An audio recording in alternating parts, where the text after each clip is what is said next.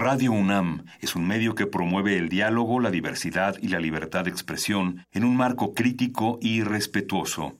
Los comentarios expresados a lo largo de su programación reflejan la opinión de quien los emite, mas no de la radiodifusora. Por siglos nos hemos hecho escuchar.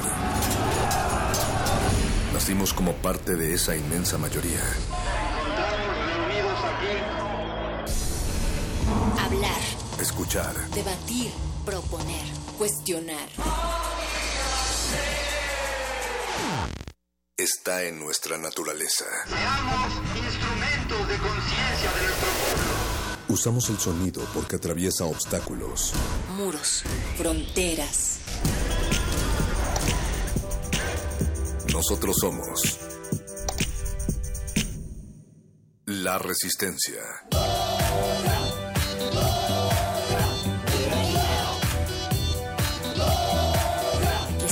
Modulada.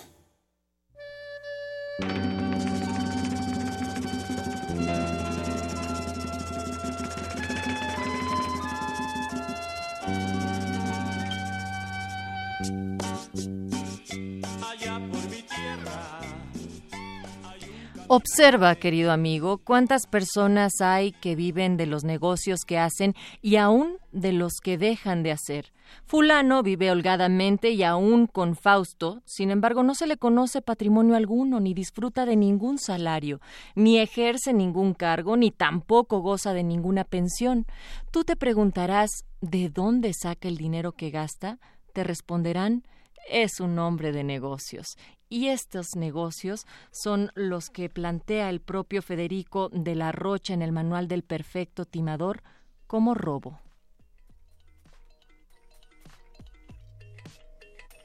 Resistencia modulada.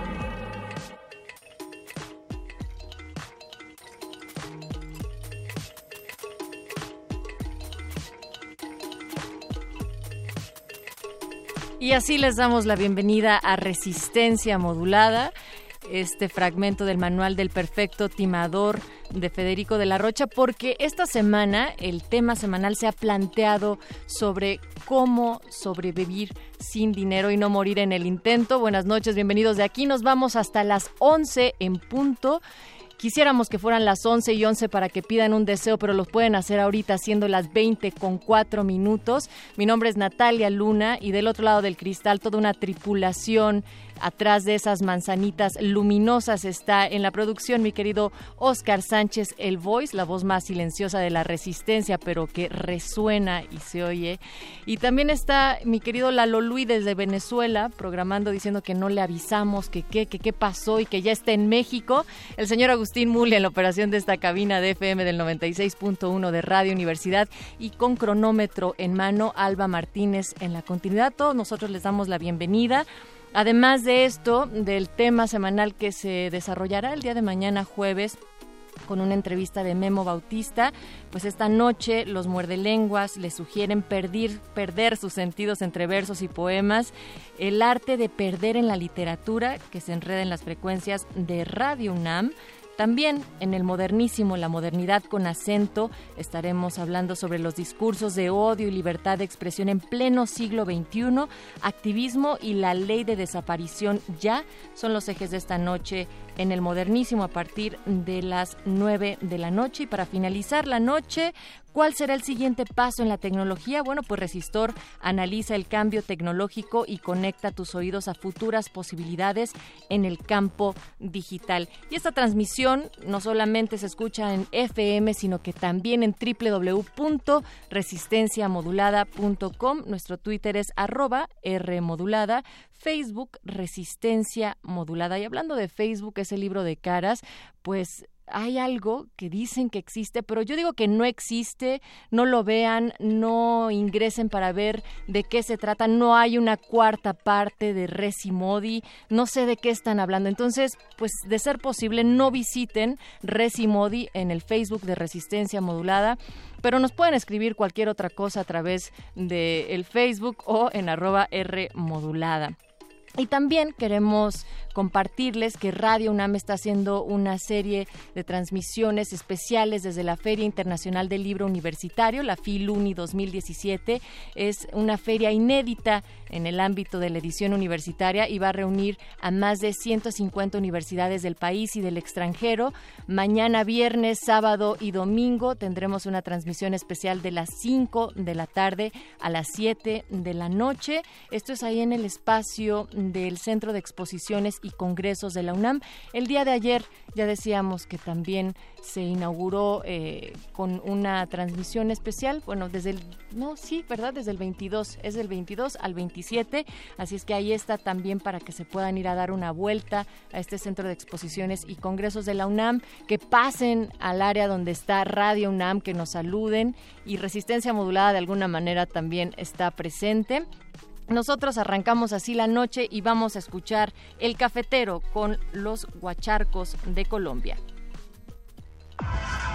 Resistencia modulada.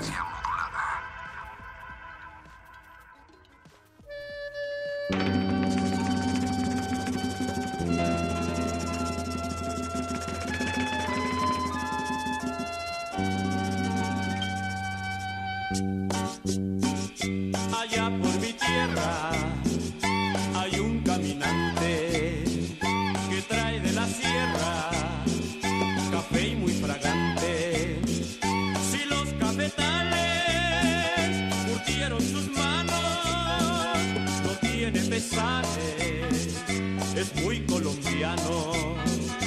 Ese cafetero, Juan Valdés, no tiene dinero, ese cafetero, sendero,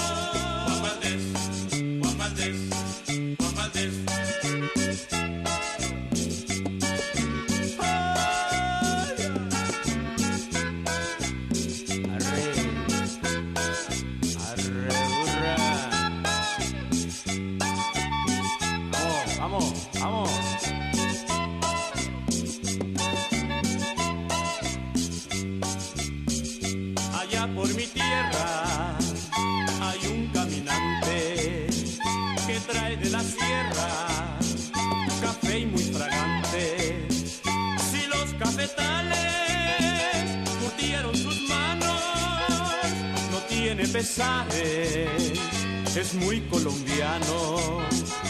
Ese cafetero, no tiene dinero. Ese cafetero, va por el sendero,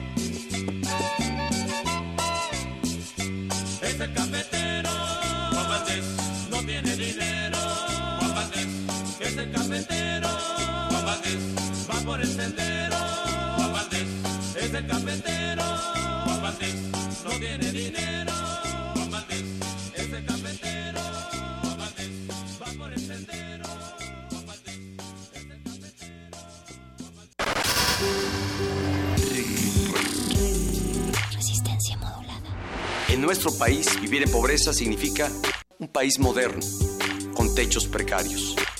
Las carencias sociales en México no solo son cifras para millones de mexicanos. El porcentaje de personas sin educación básica, con techos precarios o sin drenaje, sin acceso a servicios de salud, sin poder ejercer derechos fundamentales, sin seguridad social, sin historias de bienestar, sin alimentación adecuada, sin esperanza, se está ampliando para hacer de México un país moderno, de carencias y marginación. El número de personas sin educación básica, sin poder ejercer derechos fundamentales, se duplicó en esta administración y se redujo a una quinta parte de la población, que es la mejor manera de combatir la pobreza. En esta administración disminuyó la Estrategia Nacional de Inclusión. En nuestro país, el número de personas con altos niveles de carencias y marginación se está ampliando. Felicito a quienes con vocación y entrega han creado un país moderno y próspero. Amplían la división más profunda de nuestro país. Resistencia modulada. El silencio no es una opción. 10 frasquitos de gel desinfectante, 8, 7, 6 macetas, 4 caldos de cultivo, 2 compostas, un invernadero sonoro. En este ambiente se experimenta la nueva música en compañía de sus creadores. Cultivo de hercios, frescura en la flora musical. Lunes y jueves, 21 horas, por el 96.1 de FM. Radio UNAM.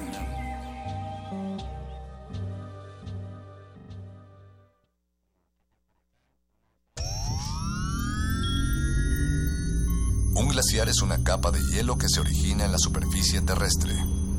Su existencia es posible por la acumulación, compactación y recristalización de la nieve. Se sabe que cada glaciar contiene en su interior una historia musical que depende de su edad y su tamaño. Se sabe también que muy en lo profundo de las aguas polares, todos los glaciares están conectados entre sí. Glaciares, túneles infinitos para el fin Jueves, 22 horas, por el 96.1 de FM, Radio UNAM.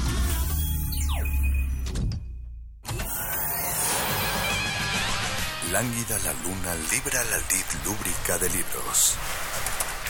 Maleable la mente, emula al mutante milenario. Muerde lenguas, letras, libros y galletas.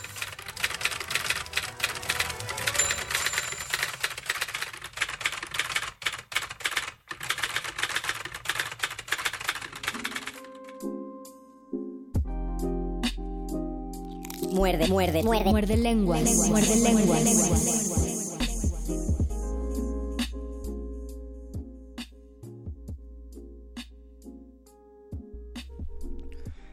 El arte de perder se domina fácilmente. Tantas cosas parecen decididas a extraviarse que su pérdida no es ningún desastre.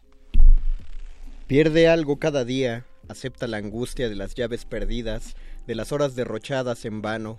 El arte de perder se domina fácilmente. Después, entrénate en perder más lejos, en perder más rápido, lugares y nombres, los sitios a los que pensabas viajar. Ninguna de esas pérdidas ocasionará el desastre. Perdí el reloj de mi madre y mira, se me fue la última o la penúltima de mis tres casas amadas. El arte de perder se domina fácilmente. Perdí dos ciudades, dos hermosas ciudades, y aún más, algunos reinos que tenía, dos ríos, un continente. Los extraño, pero no fue un desastre. Incluso al perderte, la voz bromista, el gesto que amo, no habré mentido. Es indudable que el arte de perder se domina fácilmente. Así parezca, escríbelo, un desastre. Muerde. Muerde lenguas.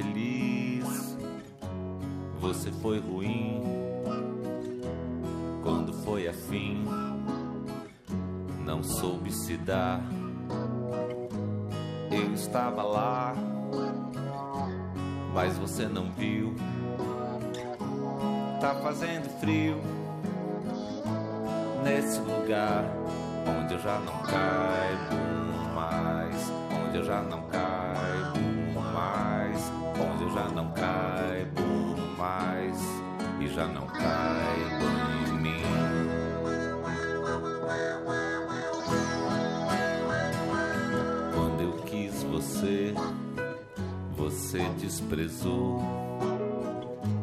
Quando se acabou, quis voltar atrás. Quando eu fui falar, minha voz falhou. Tudo se apagou, você não me viu. Tá fazendo frio nesse lugar onde eu já não eu já não caibo mais, onde já não caibo mais. E já não caibo em mim, mas eu já me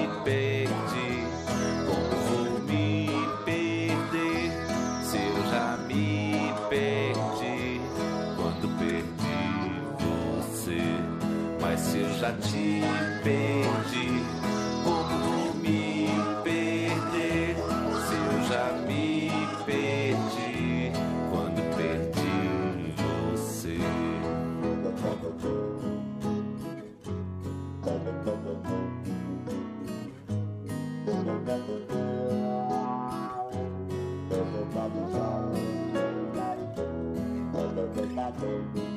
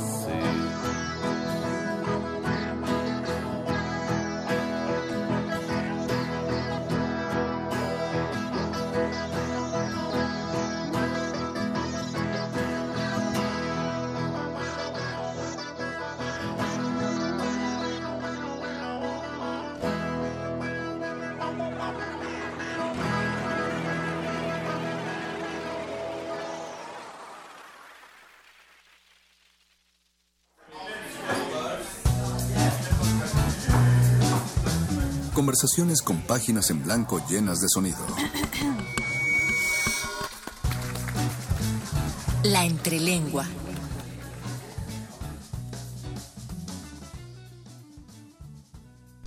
He perdido la cuenta de los días que he estado en Radio UNAM, el número de muerdelenguas que hemos tenido, he perdido muchas otras cosas, he perdido la ocasión para morirme con alguien, como dice el poeta Rubén Bonifaz Nuño, pero no pierdo las ganas de estar aquí con ustedes. Hoy es 23 de agosto de 2017, son las 8.20 de la noche y este es el Muerde Lenguas número 335, Ajá. porque no se me perdió la escaleta y No en la sabía. escaleta está el número de Muerde Lenguas. Llevamos 335, el programa de literatura, galletas y pérdidas y esta es la voz de Luis Flores del Mal. Y a su ladito está la voz del Mago Conde, muy contento de volver a compartir cabina con todos ustedes y llegar hasta los oídos de todos los que sintonizan el 96.1 de FM o quizá en www.resistenciamodulada.com. O también en el Facebook de Resistencia Modulada donde estamos haciendo una transmisión en vivo y ya nos llueven corazoncitos por todos lados. La gente que ya está en esa transmisión en vivo a través de Facebook, lo primero que se estará diciendo en este momento es que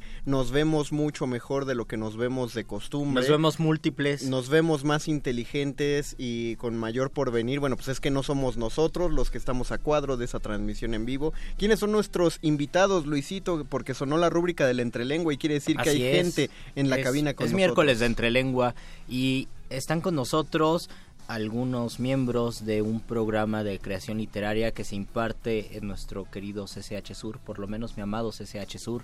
Ellos son del Vagón Literario, que es un taller de creación literaria. Y para eso nos acompañan en este momento Álvaro Lersundi, Katia García Lozada, Cintia de la Peña y Laure- Lauritzel Domínguez. Bienvenidos. Bienvenidos. Bienvenidas, Gracias. bienvenidos. Gracias. Ustedes son parte del vagón literario. Díganos, ¿qué es el vagón literario?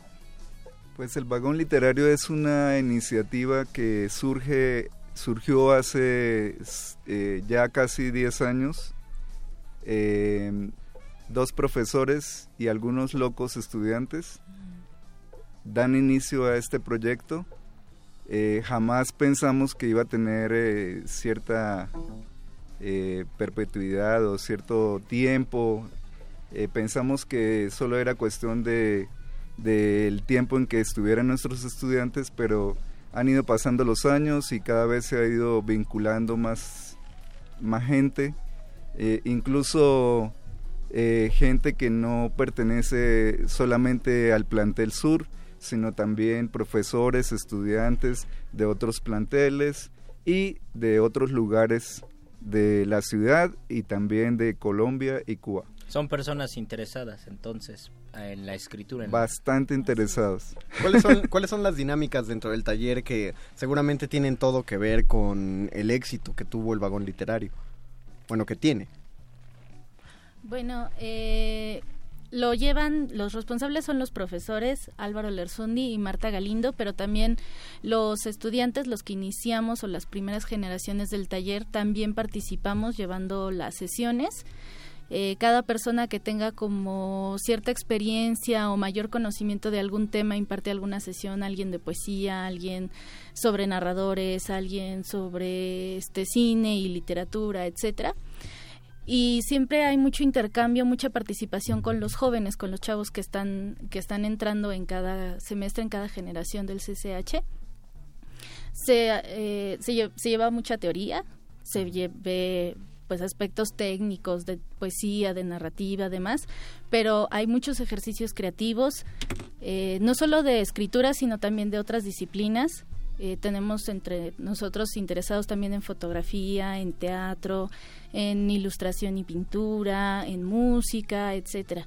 Entonces es un eh, interdisciplinario y se hacen actividades no es como todos sentados escuchando a alguien, sino participando este y teniendo otras actividades como lecturas de textos, eh, salir al mismo plantel y de pronto empezar a leer de la nada, etcétera.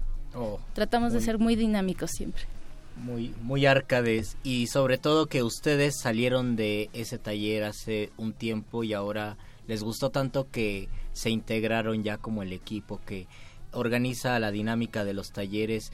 Quiero que nos cuenten, tal vez, Laura, ¿cuál es tu, cuál fue tu experiencia? ¿Por qué cuando eras estudiante del CCH fuiste a un taller de creación literaria y luego por qué te integraste y sigues yendo? Bueno, en realidad quizá yo lo cuente de una manera un poco más improvisada. Sí. Pero em, recuerdo mi primer semestre, había en el CCH una, un evento que se llamaba la Semana del Libro. Y el último evento era en la Sala Azul y consistía en que jóvenes llevaran sus textos. Entonces, la verdad es que yo recién había empezado a escribir, o por lo menos me interesaba, y asistir y ahí es, habían dos profesores y dos alumnas, Katia y yo. Y en ese momento surgió la idea, pero en realidad no se concretó hasta el siguiente semestre. Se concretó el taller. ¿Por qué continué ahí? Primera porque me gusta la literatura, en segunda porque nos, no solo hice compañeros en ese instante, sino también hice amigos. Y pues continúo allí por mis amigos y por la magia que, te da la literatura y la magia de ver a chavos, chavos de 15, de 16 años, escribir lo que escriben. Puede ser, no sé, de pronto yo me desanimo con, con lo que estamos viviendo y demás, pero cuando ves eso es otra cosa, es te animas, ¿cómo no vas a continuar ahí? Sí, se ha creado como una familia, no solo entre nosotros los estudiantes y exalumnos, también con los profesores. Somos entre todos somos amigos, incluso se han dado noviazgos en el vagón. Es que es aclaración. En los vagones siempre a ver, no entre los profesores y los alumnos. Ah, ah bueno, sí, sí, hacemos esa ya, ya estaba, ya estaba yo doblando la rodilla, Álvaro, y estaba diciendo, mira, el ombudsman nos está escuchando en este momento de la UNAM. No, no, no, entre alumnos. Ahí quisiera, no sé, contar una especie algo gracioso. No, por supuesto. En este instante tenemos una campaña en donadora y no nos ha ido muy bien. Tenemos una... Eso no es gracioso, eso es triste. por, espera, espera, por un proyecto, pero eh, platicando entre nosotros es a ver cómo obteníamos dinero.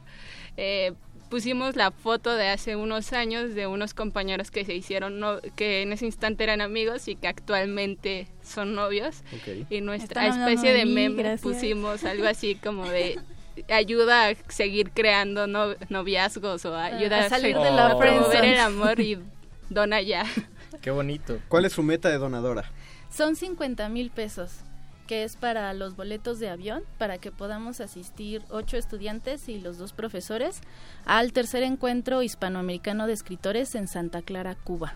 Ok, ¿en Donadora se encuentra así el proyecto, como el vagón perdido? Eh, El la vagón dirección es, donadora.mx, diagonal projects, encuentro guion hispanoamericano. Ok. O si entran a donadora.mx y buscan encuentro hispanoamericano o el vagón literario, les va a aparecer en el primer resultado. Está fácil entonces, busquen el vagón literario en Donadora y pues pónganse generosos, porque nosotros y el vagón literario se puso generoso con la audiencia y nos va a regalar 50 mil pesos. Ah, no, Nos va a regalar los Tenemos 50 mil que les hacen falta. El primero que llamen le dan No, no es cierto, ¿eh? porque luego sí se la creen y Sí. sí nos llaman. No, hay ocho libros en un paquete eh, hecho por el vagón literario. ¿Y de cuántas generaciones incluyen eh, textos? ¿De cuántos alumnos, de cuántas generaciones se incluyen en Pues estos en libros? realidad así el número exacto no lo sabemos, pero generaciones pues somos bastantes, o sea, tampoco podemos decirlo con certeza porque pues a lo largo de todo estos de todos estos 10 años em, han pasado cantidad de generaciones de las que muchas de ellas ya perdidas, de las que dejaron de asistir al vagón por diferentes razones. Sin embargo, pues muchos de nosotros seguimos eh, constantemente en el eh, vinculados al vagón y pues eh, ya como exalumnos incluso, eh, de hecho hay muchos textos que ya eh, son de exalumnos, entonces pues en realidad no tenemos un número exacto, digamos que así como amigos muy muy cercanos somos aproximadamente 15, Ok. pero en el vagón no solamente somos 15, hay muchísimas personas. Y en una antología pues hay unos Sí, 20. Sí, incluso hay más porque, bueno, tenemos también nuestro concurso interplanteles, que, bueno, se trata de que básicamente todos los estudiantes de, de cualquier plantel de CCH eh, nos envían sus textos y, bueno, si resultan ganadores, eh, pues los publicamos en, en cualquiera de nuestras antologías que salen, pues, cada año. Cintia, Cintia, ¿verdad? Sí. Tú estudiaste, estudias letras hispánicas. Yo quiero saber tu experiencia. ¿El vagón literario te condujo después a la Facultad de Filosofía a estudiar una carrera tan hermosa Pues- como es letras hispánicas? O sea, la- o sea Creo estamos que- culpando ya de una vez a los maestros aquí presentes. La familia quiere culpables y sangre. Pues creo que sí y no. O sea, porque. No sé, con letras hispánicas y con la escritura tengo ahí como una pelea constante. Yo siento que, que a veces letras hispánicas no es como, como que tenga tanto que ver con escribir. Sí tiene que ver un poco, pero no es como, como la hermana amiga de, de la escritura realmente para mí. Entonces sí me llevó ahí, pero en realidad era un gusanito que ya traía desde hace mucho. También cuando salí yo de SSH estaba pues muy decidida a estudiar letras hispánicas. En realidad por, por eso, porque yo sabía que era como la carrera más vinculada a la literatura, por así decirlo. Pero creo que la escritura no es una cuestión nada más de pues de una carrera, ¿no? Sino que puedes estudiar cualquier cosa y seguir estudiando y seguir supuesto. escribiendo. Entonces, pues en realidad por eso sí, ¿no? Porque pues a mí me gusta mucho escribir y me gustaría que nos hicieran escribir más en, en letras Y a hispánicas. mí, pero a mí me pues no. gustaría, y tal vez a la audiencia, que nos compartieras algo, porque yo veo que tienes un libro aquí en... Ah, sí, cabina. bueno, de hecho justo la idea es que voy a leer algún texto, solo que no sabía en qué momento hacerlo. Pues Pero- este es el momento. Nos hubieras interrumpido así en lo que estábamos dando la entrada. Ok, va, bueno, pues les voy a leer el texto de La necedad de las truchas, que es precisamente el que le da eh, título al, al libro. Eh, y bueno. eh, ¿Ese libro es una antología? Sí, sí, Ah, es, eh, bueno, es nuestra última antología, es una antología de, de poemas. Y bueno, pues les voy a leer el, el texto que le da eh, título al libro. Muy bien. Y bueno, Es tuyo, ¿verdad? El texto El sí. texto, Yo no lo quería decir, pero No, sí. es de Borges, es de Borges. Dilo Bueno, orgullo, eh, la necedad de las truchas. Soy un silencio a la orilla de ti, la línea más delgada de una mano. Sucede que me canso de ti, de mí, de nosotros, diciendo, este es el vacío. Escríbeme en los labios, suéñame con los ojos abiertos. Haz de mí un invierno, un florero, lo tibio del deseo debajo del ombligo.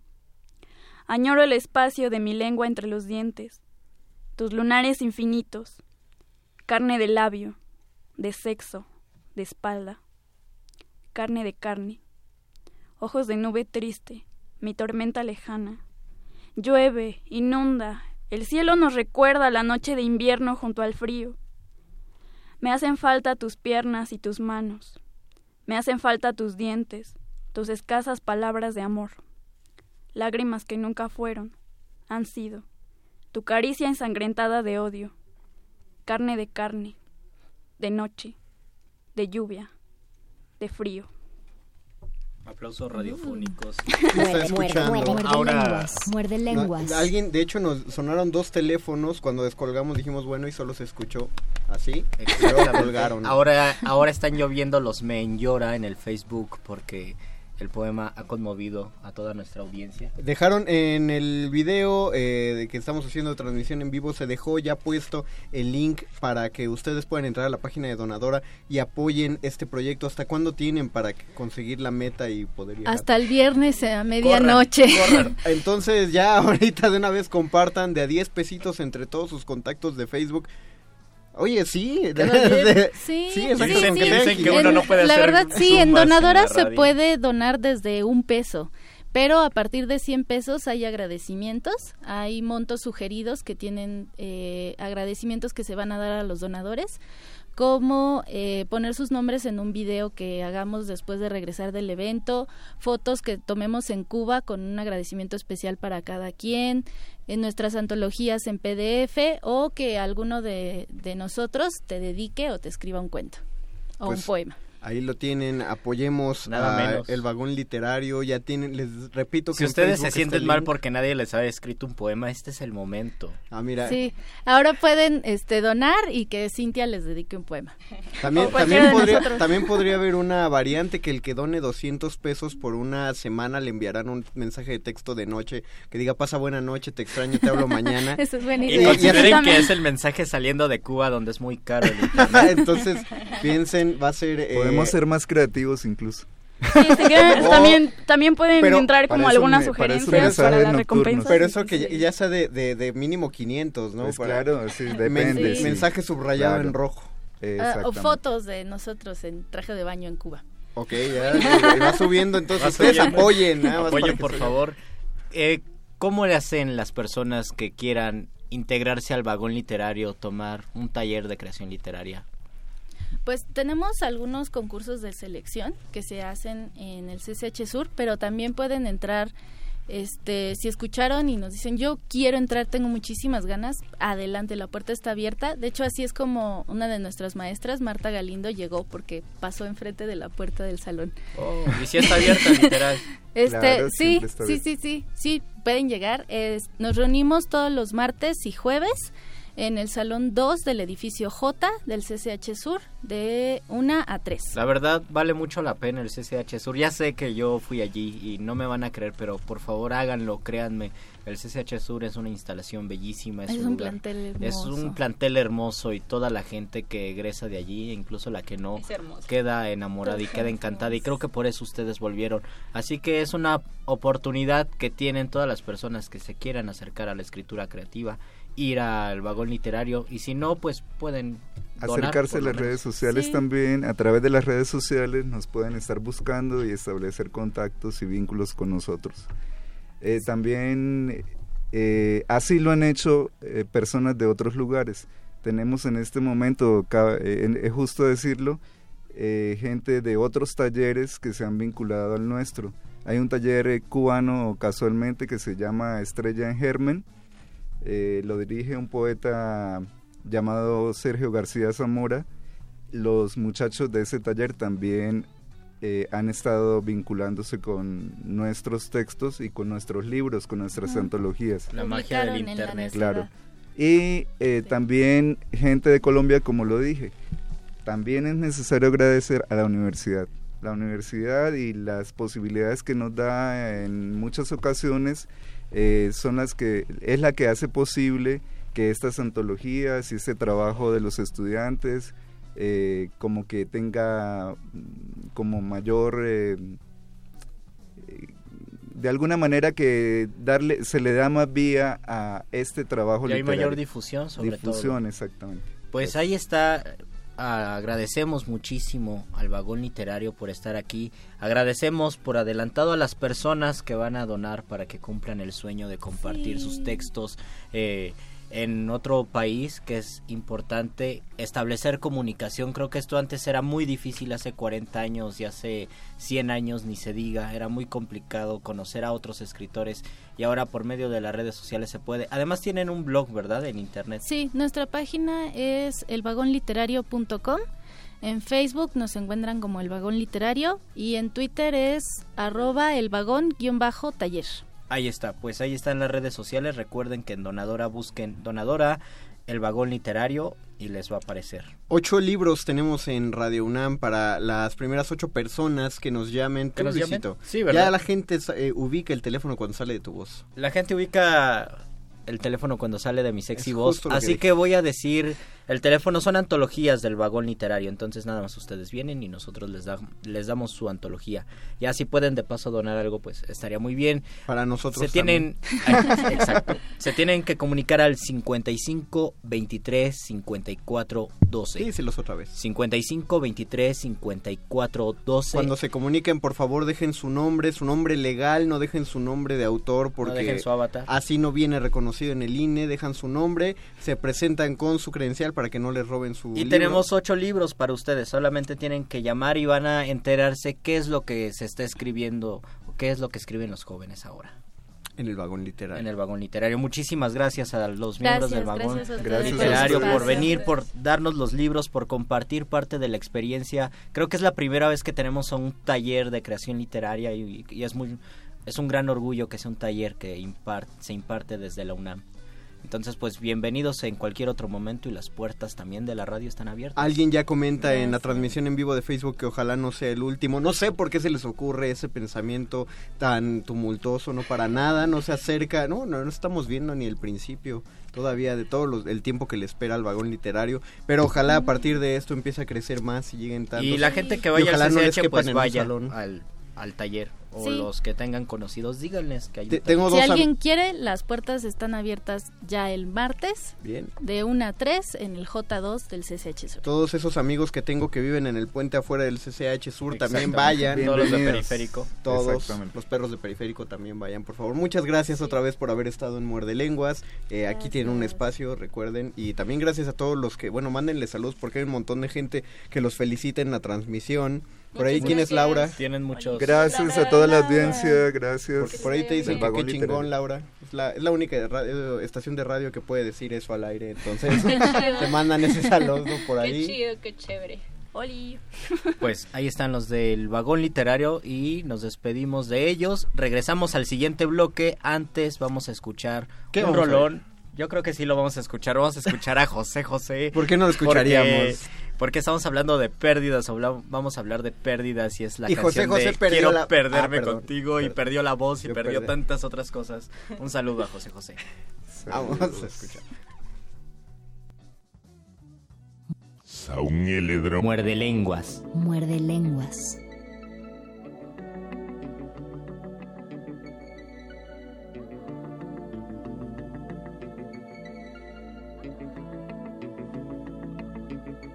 Da coraje verte. Igual que un simple amigo.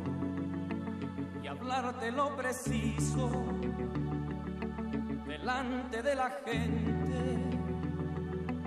Me da coraje verte después de una mañana de loco amor sin pausa y hacer que no nos vimos me pongo como un loco y se me va la vida al ver que te acarician delante de mis ojos, tenerme que callarme, decirte hasta mañana, pensar que allí en la calma disfrutarás sin mí.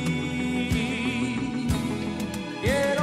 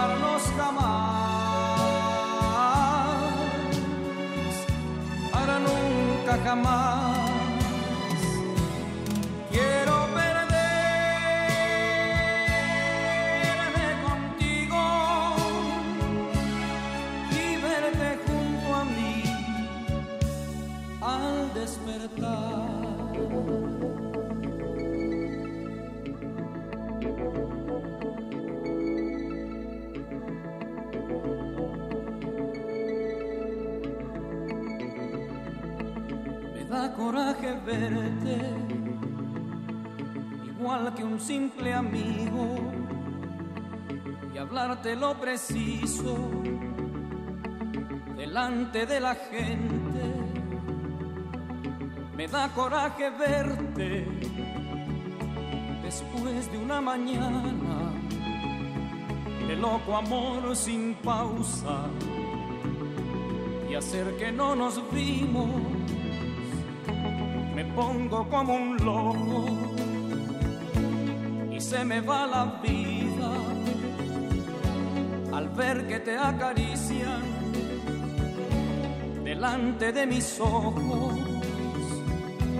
Tenerme que callarme, decirte hasta mañana, pensar que allí en la calma disfrutarás sin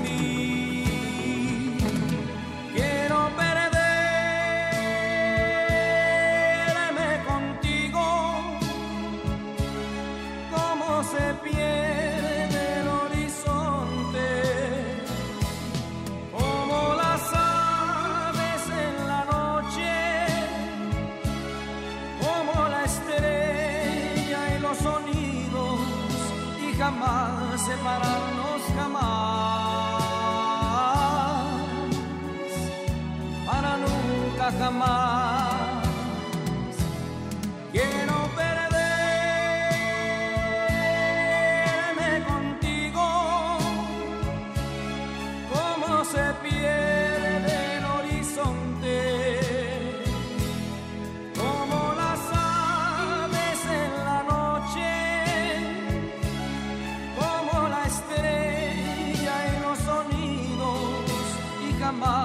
Separarnos jamás. Para nunca jamás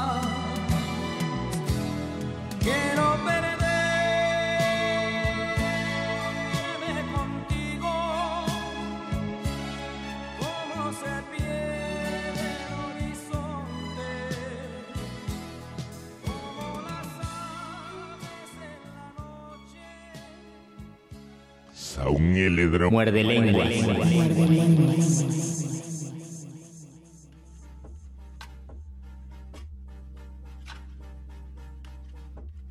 Nos escriben en Facebook eh, que qué lástima se les dio la noticia de, de, pues una noticia acerca de la programación de resistencia modulada, pero no importa, continuaremos. Dice Giovanna Lorenzana, gracias por siempre hacer más interesante mis regresos a casa, ¿no? Gracias. por- Saludos, Giovanna. Recuerden que si quieren libros, todavía tenemos libros del vagón literario. Deben Sí, ¿cuál- comunicarse al 55 23 54 12. Por favor, por favor, man- eh, continúen este, marcando. Si suena ocupado, es que los monos alados que trabajan para como becarios de res- resistencia modulada no se dan abasto con los teléfonos, así que ustedes insistan hasta que les digan que ya no hay.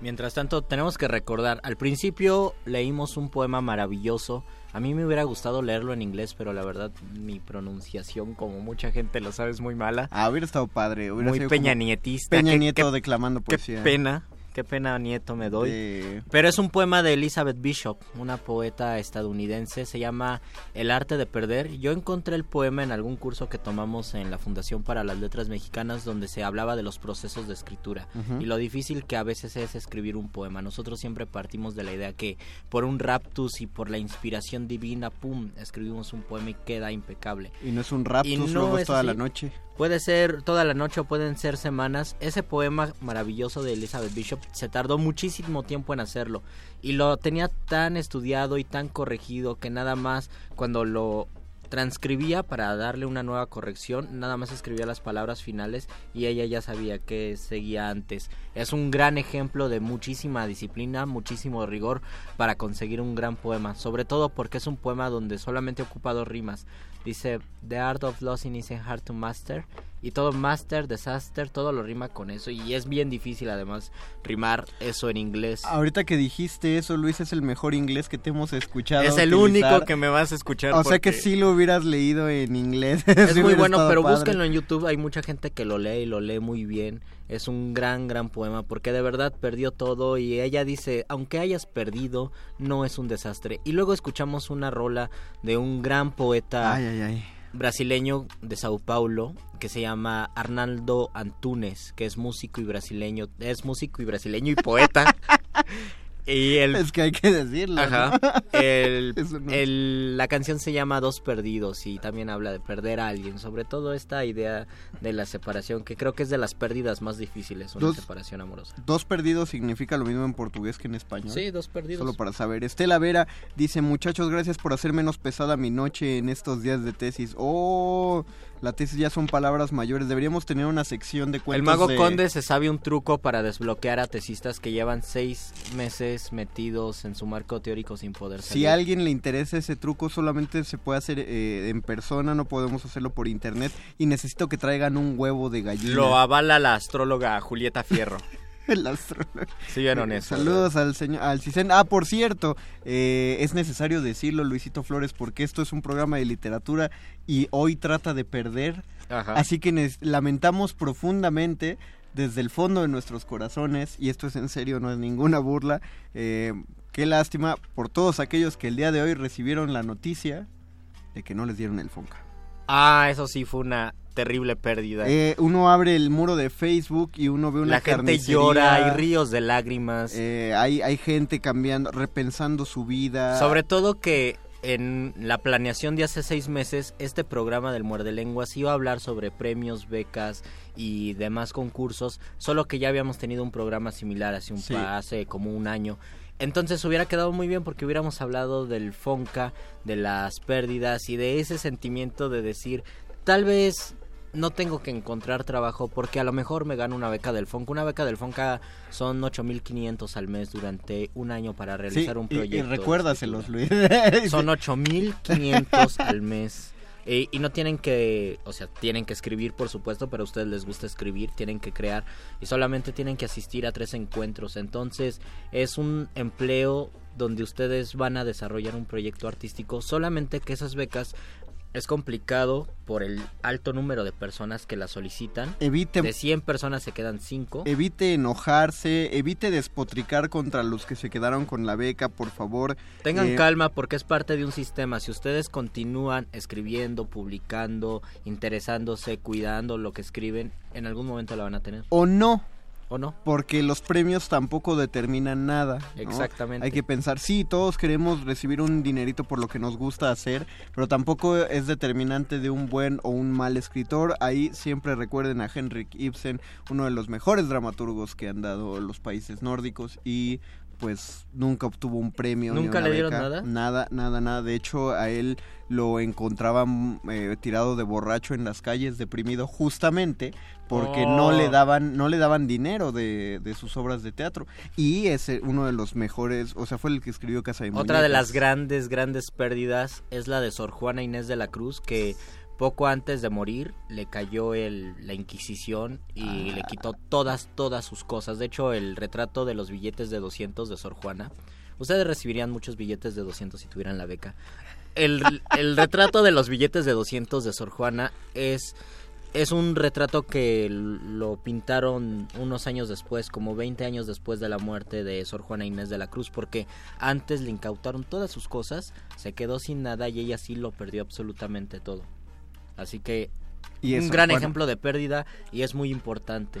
Abigail, Uno buen tiene que sobrevivir a la pérdida. Abigail Buendía dice que perdió el interés en el programa porque se enteró que no habrá nota nostra, chin. Oh, perdón, Abigail. Mentira, pero espera que para la próxima sí la transmitan. Sí, sí, sí, solo fue un pequeño bachecito el día de hoy, Abigail. Habrá no te, nota nostra ya No siempre. te preocupes, pero no lloren porque si creían que se estaban perdiendo mucho con la nota nuestra, todavía tenemos la sección más pedida por todos los escuchas. El momento iluminativo del muerde lenguas. La apoteosis radiofónica de letras, libros, galletas y perder. Es hora de la iluminación con el doctor Arqueles.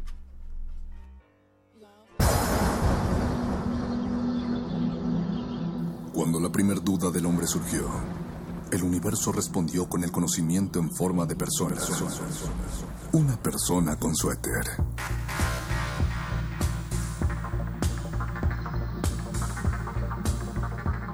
Es la hora de la iluminación con el doctor Arqueles.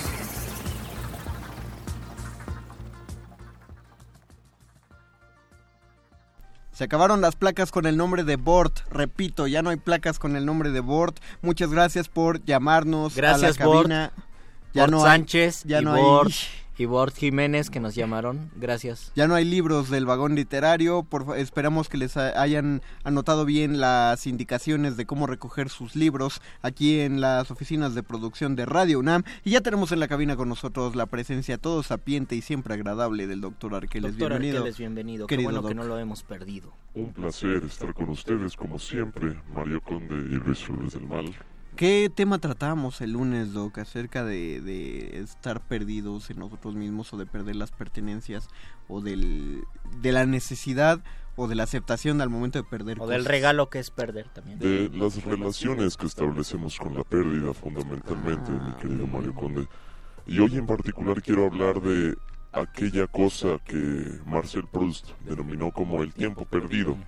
Eh, me imagino que son conocedores de esta de ese pequeño librito pequeña obra de seis tomos. He visto he visto la portada varias veces me he dejado seducir. He visto las 12 portadas pero he visto las 12 portadas veces. varias veces pero me he dejado seducir solo un poquito para acariciarlas pero jamás Mira, le prometo que he cometido la descortesía de, de abrirlo y leerlo porque qué falta de respeto con el libro. Entonces lo mantengo como un templecito a Proust, querido Doc. El asunto con esta obra es la manera en la cual nos muestra a nosotros seres humanos en relación con el tiempo pasado y con la memoria. El asunto precisamente es que hay muchísimos sucesos que nos ocurren en la vida y que se van perdiendo en los más recónditos espacios de nuestra memoria. El asunto está en que estos recuerdos pueden aparecer de una manera estrepitosa en nuestra mente, eh, digamos, activados o provocados por asuntos que tendrían que ver tal vez con una cuestión afectiva y no necesariamente con una cuestión intelectual. El ejemplo famoso es el de la Magdalena y el té de tila, no sé si lo conocen. Mm, el té de tila sí lo conozco. la Magdalena también. Ah, está bien. Pero, pero, juntos no. ¿Cómo? Entonces, ¿con qué comes magdalenas? Con leche. Con leche. Ah. Por Dios, Luis Flores. Acabas de, con café. Acabas de tirar el monóculo de todos los escuchas de Radio Nam que no les gusta Maluma. ¿Qué es, qué es la Magdalena y te de Tila? Saludos a Maluma. En el primer tomo de En busca del tiempo perdido, el escritor Marcel Proust narra cómo el personaje principal de esta obra, a través del consumo de un pequeño trozo de Magdalena en la casa vieja en la que vivió de niño, acompañado de un breve trago de té, de tila, lo lleva a rememorar la manera en la cual se vivía en la villa en la cual él se crió hace, digamos, unos 20 años. Entonces, el motivo de este recuerdo en el cual él narra de manera bastante específica y descriptiva la manera de ser de la gente, eh, quién era el padre de la iglesia, cómo era la iglesia, cómo estaban repartidas las calles, cuáles eran los olores y colores que se podían percibir en este lugar, parte de un elemento tan sencillo como meterse un bocado eh, y saborearlo y que esto provoque pues el recuperar este tiempo perdido. Yo no sé si eso es bueno o malo, Doc. Tengo que hacer una confesión. Yo conservaba todos mis frascos de perfumes que juntado desde hace mucho tiempo y los conservaba para abrirlos de repente y olerlos y me transportaba directamente a un momento específico. Hace un par de meses los tiré porque dije a lo mejor no es no es tan sano quedarse allí en nostalgiado, envenenado de nostalgia. Precisamente esta obra está cargada de nostalgia en busca del tiempo perdido. Sin embargo, el suceso, como tú lo, lo acabas de describir de manera tan sencilla, nos puede transportar a escenarios y a sentimientos muy diversos y bastante ocultos tal vez en el inconsciente de la mente humana. El que sea bueno o malo probablemente tendría que ver con la manera en la cual uno reaccionaría. O lo juzga nuestro ego al final. Precisamente, también sería una relación con el ego y la memoria. Tengo una pregunta, es casi filosófica y casi paradójica, Don. ¿Un, un evento que vivimos se puede perder? O sea, eh, porque en un momento hablaba acerca de la memoria y los momentos perdidos. Es decir, el primer beso es un momento perdido. No, no sería un momento sí encontrado, simplemente ya no existente. O todo lo que está en el pasado es perdido. Aunque no está perdido, sí, o sea, porque sabemos dónde está, en el pasado.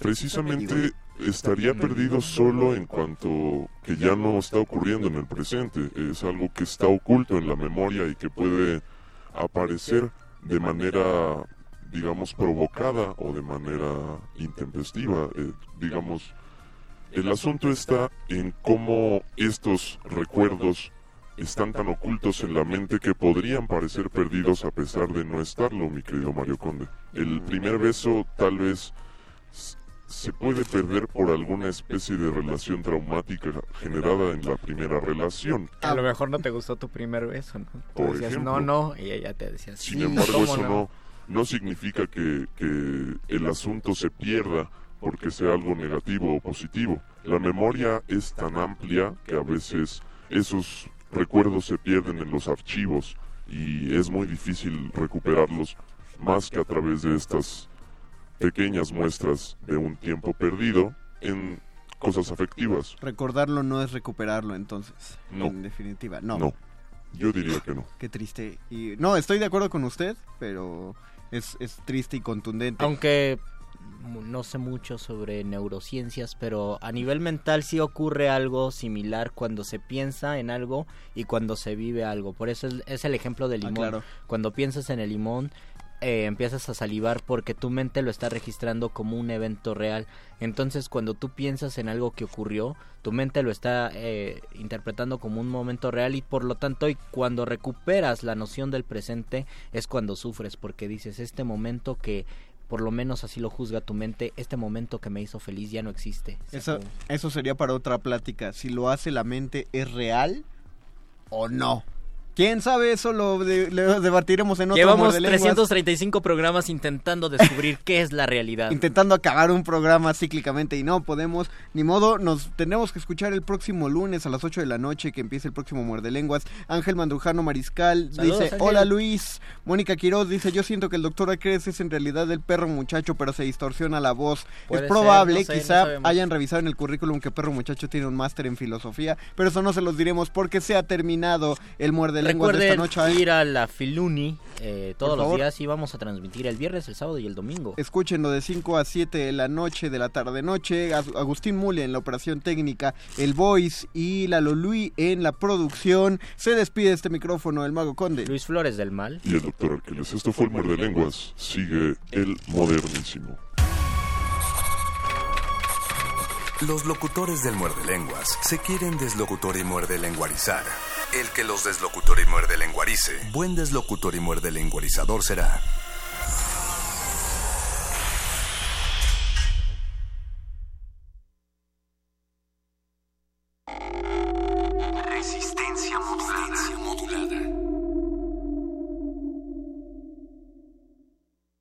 Morphy toca el sax, es poeta, imaginante, escritor y hasta líder del cuarteto Liverpool. Todo un estuche de monerías. Teatro en Atril presenta Las invenciones de Morphy o Ser o No Ser, original de Gabriel Pingarrón. Los jueves de agosto, 20 horas, Sala Julián Carrillo, Adolfo Prieto 133, Colonia del Valle. Entrada libre. Radio UNAM, experiencia sonora. Coyote 13 es un viaje por el desierto, en donde el tiempo y la inmensa soledad podrían acabar con el sentido de la vida. Disfruta este cuento del escritor español Arturo Soto en Descarga Cultura. Era una radiación de su ser, una fuga de todo lo que había de impalpable en su cuerpo. El vaquero Juan sentía que se iba, que algo importante se escapaba. Encuentra todo esto y más en www.descargacultura.unam.mx.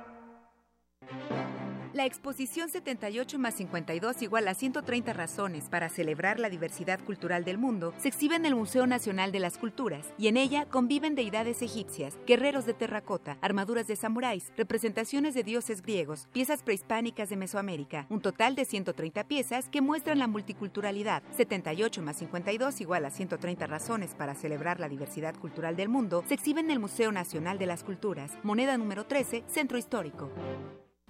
La UNAM invita a su comunidad a la Feria de Útiles Escolares y Cómputo UNAM 2017. Adquiere desde un lápiz hasta una computadora. Visítanos del 10 al 13 de agosto en el Centro de Exposiciones y Congresos en Ciudad Universitaria y del 15 al 25 de agosto en diversos planteles de la UNAM del área metropolitana.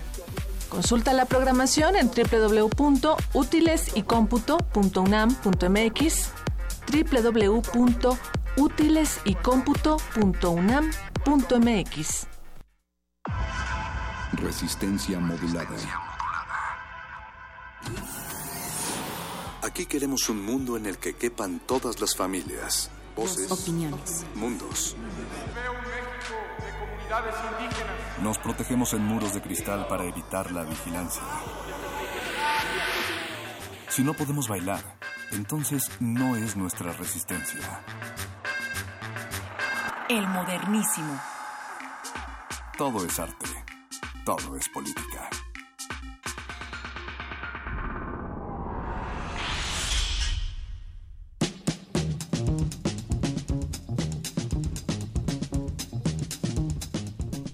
Buenas noches, queridos radioescuchas. Muchas gracias por continuar con nosotros aquí en esta resistencia modulada del 96.1 de FM. Esto es Radio UNAM y aquí arranca el modernísimo cuando son las 9 con 3 de la noche de este miércoles 23 de agosto y estamos aquí para hablar de temas públicos, temas de agenda pública, derechos humanos y todo ello aderezado con salvaje pop. Así es que arrancamos en este modernísimo para hablar de estos temas eh, picosos, picantes, pero antes quiero presentar a mi querida Natalia Luna que está conmigo detrás de estos micrófonos. Hola Natalia, ¿cómo estás? Buenas noches, eh, Berenice Camacho, alias la señora Berenjena, Spicy Berenjena será Spicy esta berenjena, noche, ¿no? me gusta. Pues aquí arrancamos, como ya lo habías dicho, y recordarles nuestras redes, estamos en arroba R modulada, Facebook, Resistencia Modulada. Hay una parte muy específica donde no deben de ingresar ahí en Facebook, algo que dice Resi No lo digas, no lo digas. No, no, no, no le piquen, no le piquen. Pero también en arroba el modernísimo. Arroba el modernísimo, también estamos ahí atendiendo, despachando, para que nos compartan sus opiniones respecto a estos temas que nos atañen a todas y a todos. En esta noche estaremos hablando eh, de los discursos de odio en este contexto de los últimos días, de las últimas semanas, pero bueno, casi más bien de los últimos meses, este contexto de odio que se destapa más, eh, digamos, con mayor fuerza a partir de pues la presidencia de Trump en los Estados Unidos, ¿no? De que gana estas elecciones y que todos nos quedamos con los ojos como platos. Bueno, pues de ahí pues se da como una nueva oleada, una fuerza diferente, más potente respecto a los discursos de odio, de eso estaremos hablando y de los límites de la libertad de expresión. Y también de la tibieza con la que el propio presidente Trump ha respondido ante todo lo que está sucediendo en Estados Unidos, es decir, no ha dicho, oigan, esto está mal de manera muy tajante, sino que se ha visto bastante insisto, tibio, neutral, y esto también repercute y se sigue reproduciendo más violencia en aquel país. Por supuesto, en aquel país y pues también en Europa, ¿no? O sea, hay, hay- hay una oleada, lo sabemos, estuvo a punto de ganar eh, las elecciones la ultraderecha en Francia con Marie Le Pen. Eh, pero bueno, de eso, de eso estaremos hablando, pero antes les tenemos una invitación, una invitación por los desaparecidos de aquí, de nuestro país. En breve tendremos ya en la línea a Araceli Rodríguez, eh, integrante de un movimiento de personas desaparecidas. Eh, mientras tanto, pues vamos, vamos a ver si ella ya está en la línea y regresamos aquí al modernísimo. El modernísimo.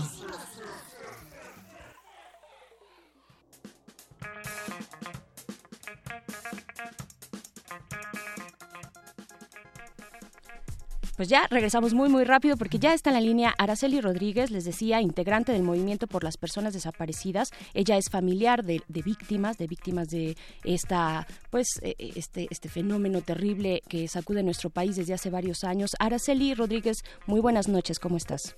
Hola, ¿qué tal? Muy buenas noches. Gracias por la invitación.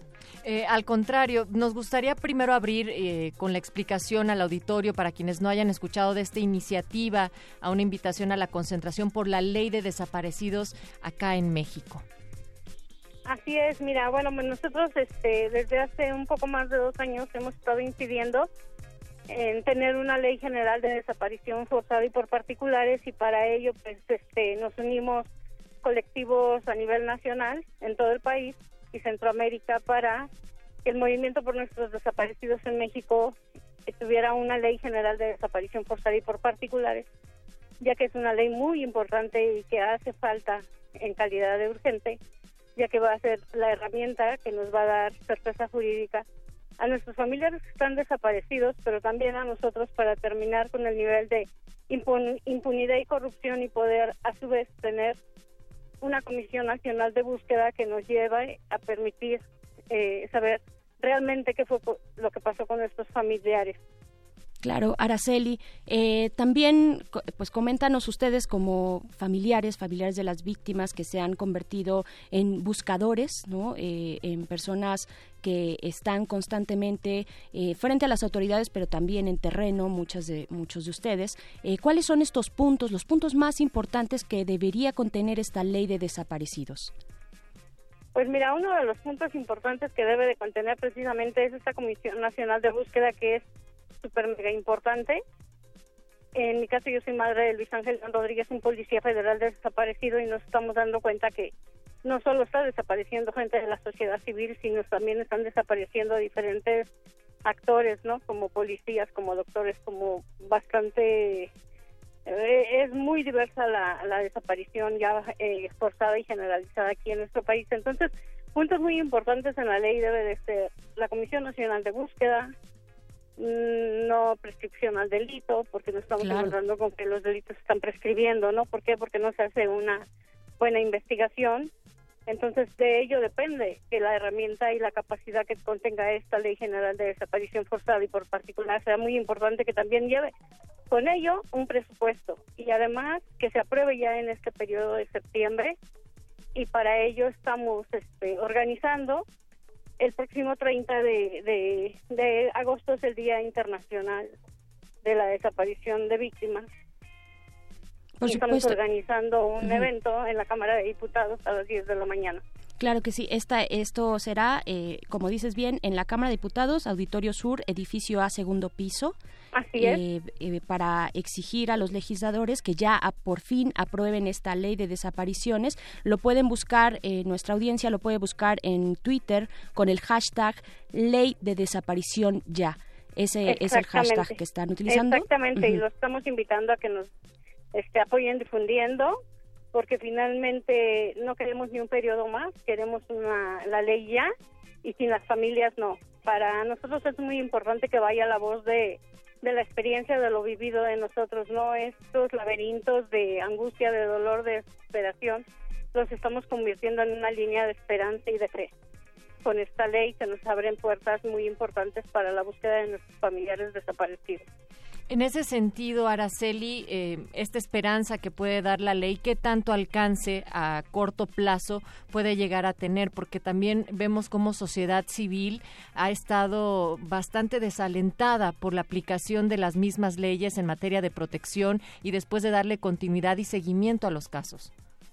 Pues mira, nosotros queremos este, tener la, la buena voluntad de los legisladores a que lo hagan ya, que no esperen más porque también eh, también nos hemos dado cuenta no que finalmente hay a veces una nula voluntad de investigar y en estos procesos pues más no porque estamos pidiendo no cualquier ley estamos pidiendo una ley de desaparición forzada y por particulares porque aquí en México no está tipificado el delito como desaparición forzada, ¿no?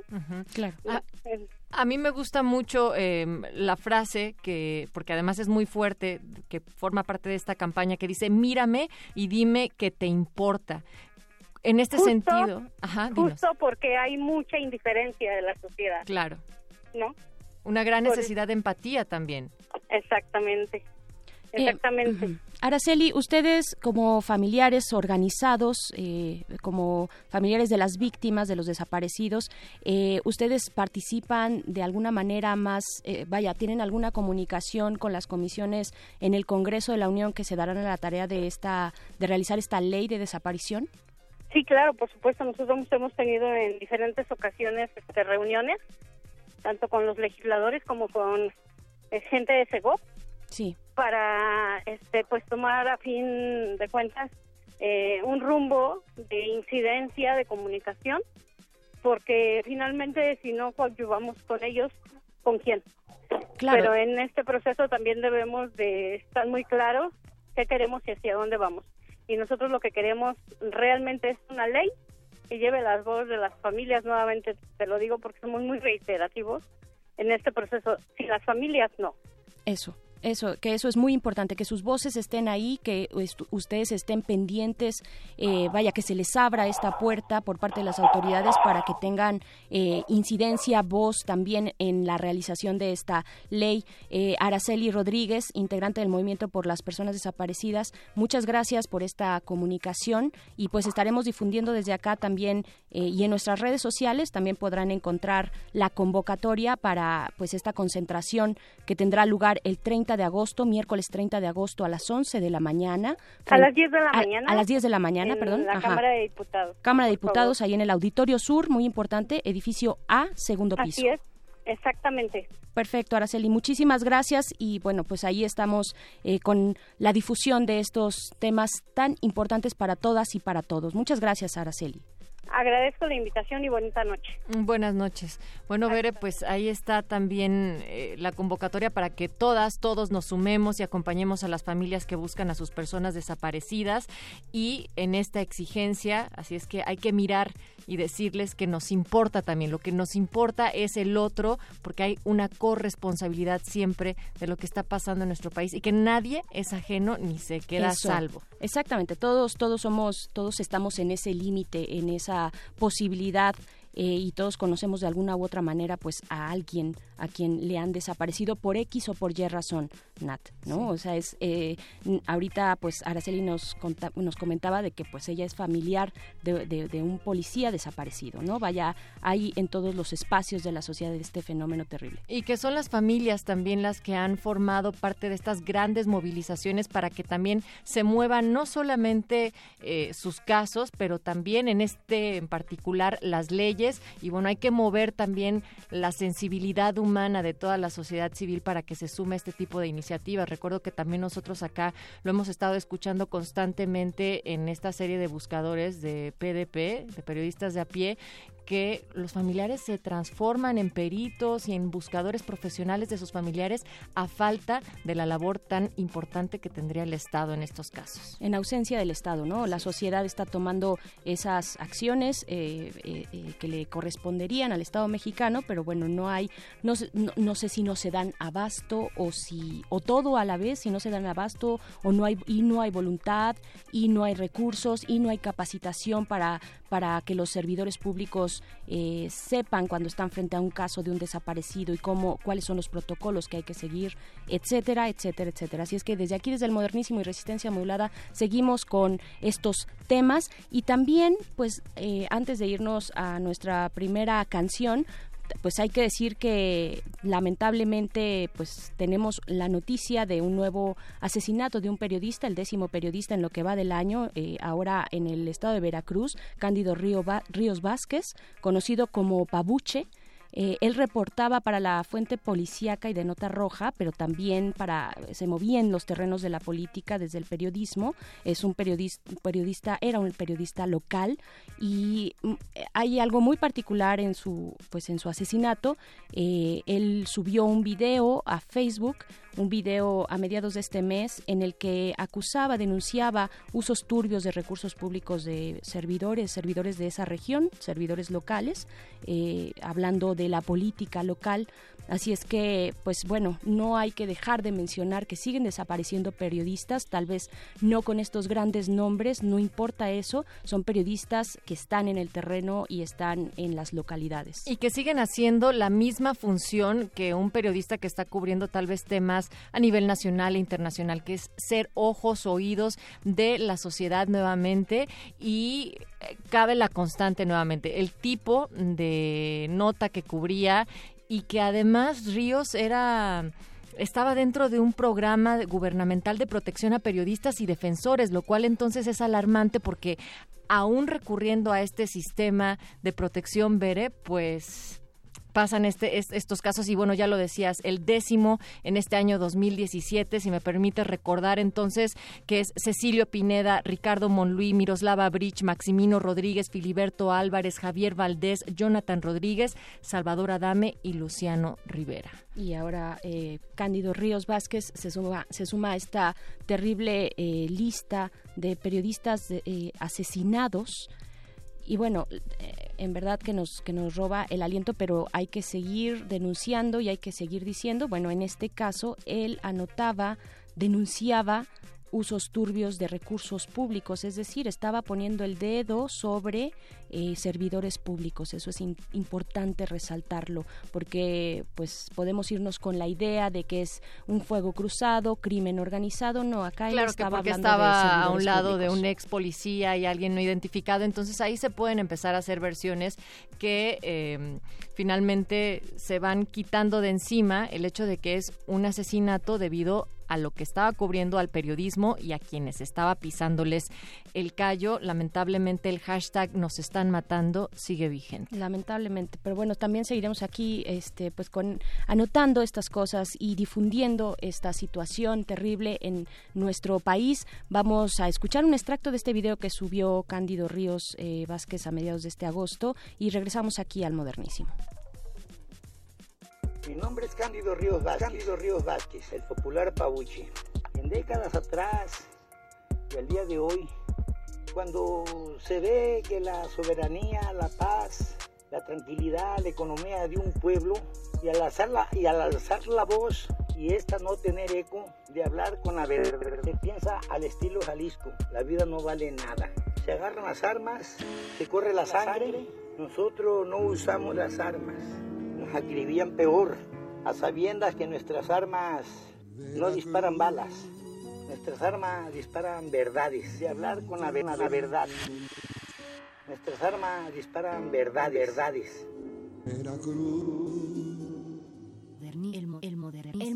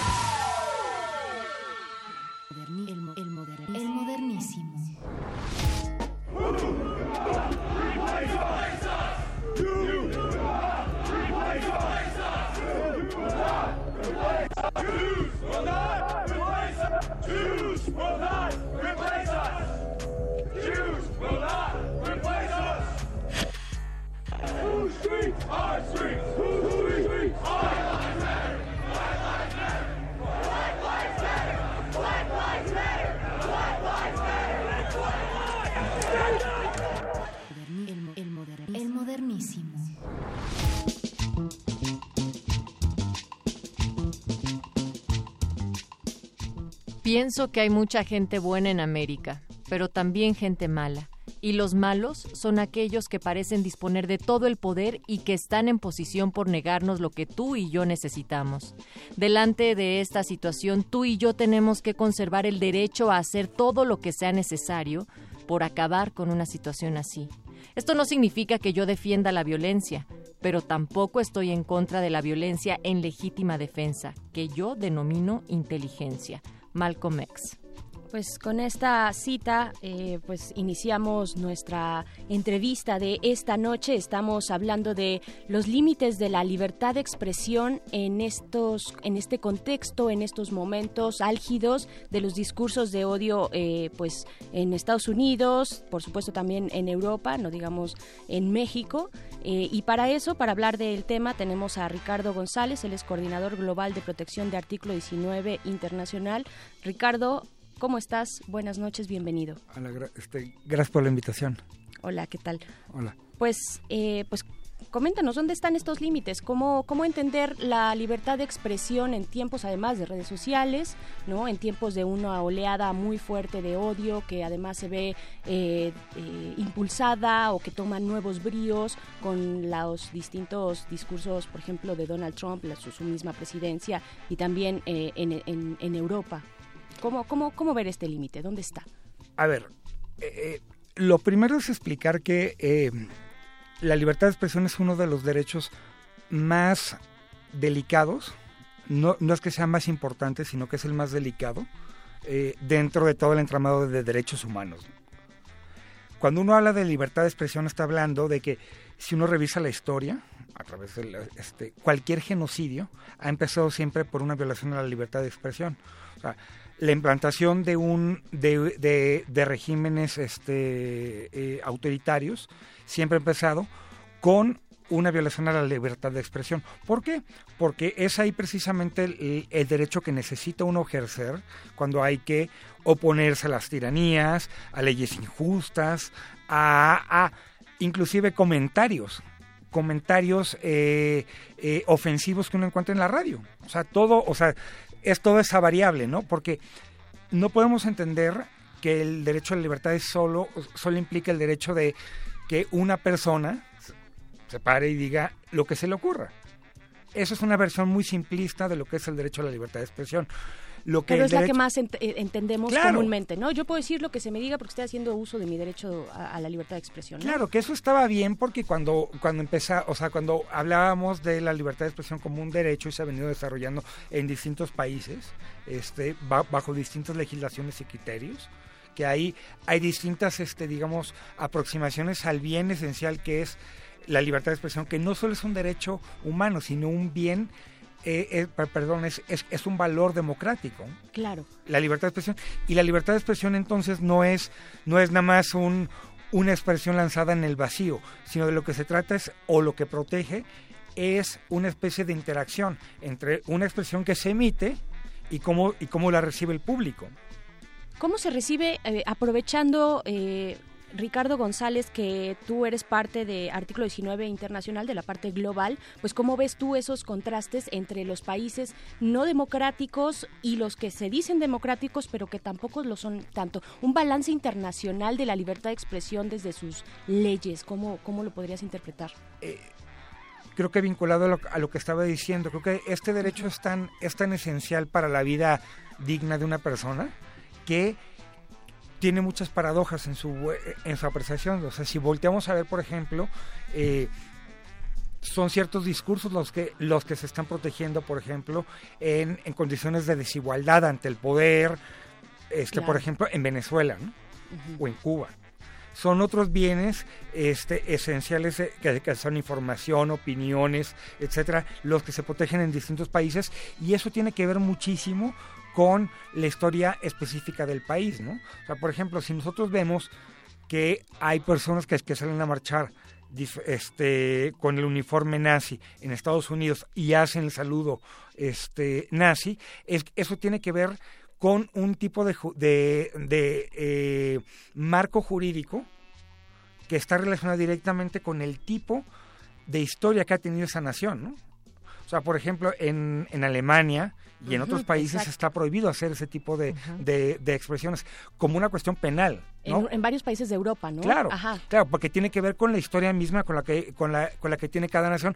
¿Por qué? Porque acuérdense que estábamos hablando de que de sensibilidades. O sea, y eso tiene que ver mucho porque de lo que se trata al analizar si un, si un discurso es o no es este discurso de odio, porque de lo que, o sea, de lo que hay que partir es que el discurso de odio, tipificado de acuerdo a estándares internacionales, es la gran excepción. O sea, tiene que ser algo de, de, de- verdad, algo muy, muy bien definido, muy, muy claro, que tiene que ver no solo con la expresión, sino con el contexto en el que se da y el daño que tiene. Pero entonces parecería que, al menos de la opinión pública, hay una visión global de entonces cómo tendrían que censurarse o no, o observarse los discursos de odio. Sin embargo, lo que estás diciendo es que las leyes aplican de manera local. Claro, pero a ver, a ver, sí, sí y no. Las leyes se aplican de manera este, local, pero siempre está el marco de derechos humanos a nivel global, ¿no? Claro. Y eso es importante, ¿no? Entonces, al referirnos Para a eso, esto implica, pero prácticamente a estas alturas del partido, dado, dado la capacidad que muchos países han desarrollado para regatear los derechos otorgados en ese, este, en esos documentos, todos, todos están involucrados ya prácticamente, ¿no? Y quienes no, como quiera, siguen siendo este, puestos a, a, esta- a rendición de cuentas a partir de ese marco jurídico, ¿no? A ver, es eso. Ahora, la gran tentación es censurar un discurso específico que tiene que ver con el contenido. Y eso es muy peligroso.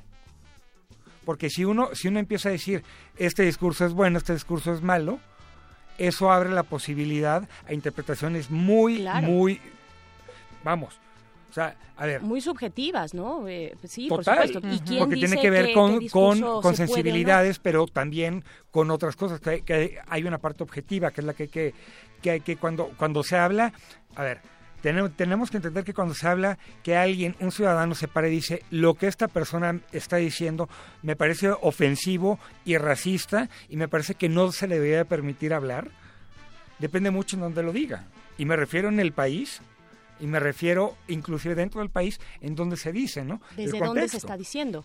Una cosa es gritar, por ejemplo, algo como eso en, la, en una calle o en, un, en la punta de un cerro adentro de una iglesia. ¿no?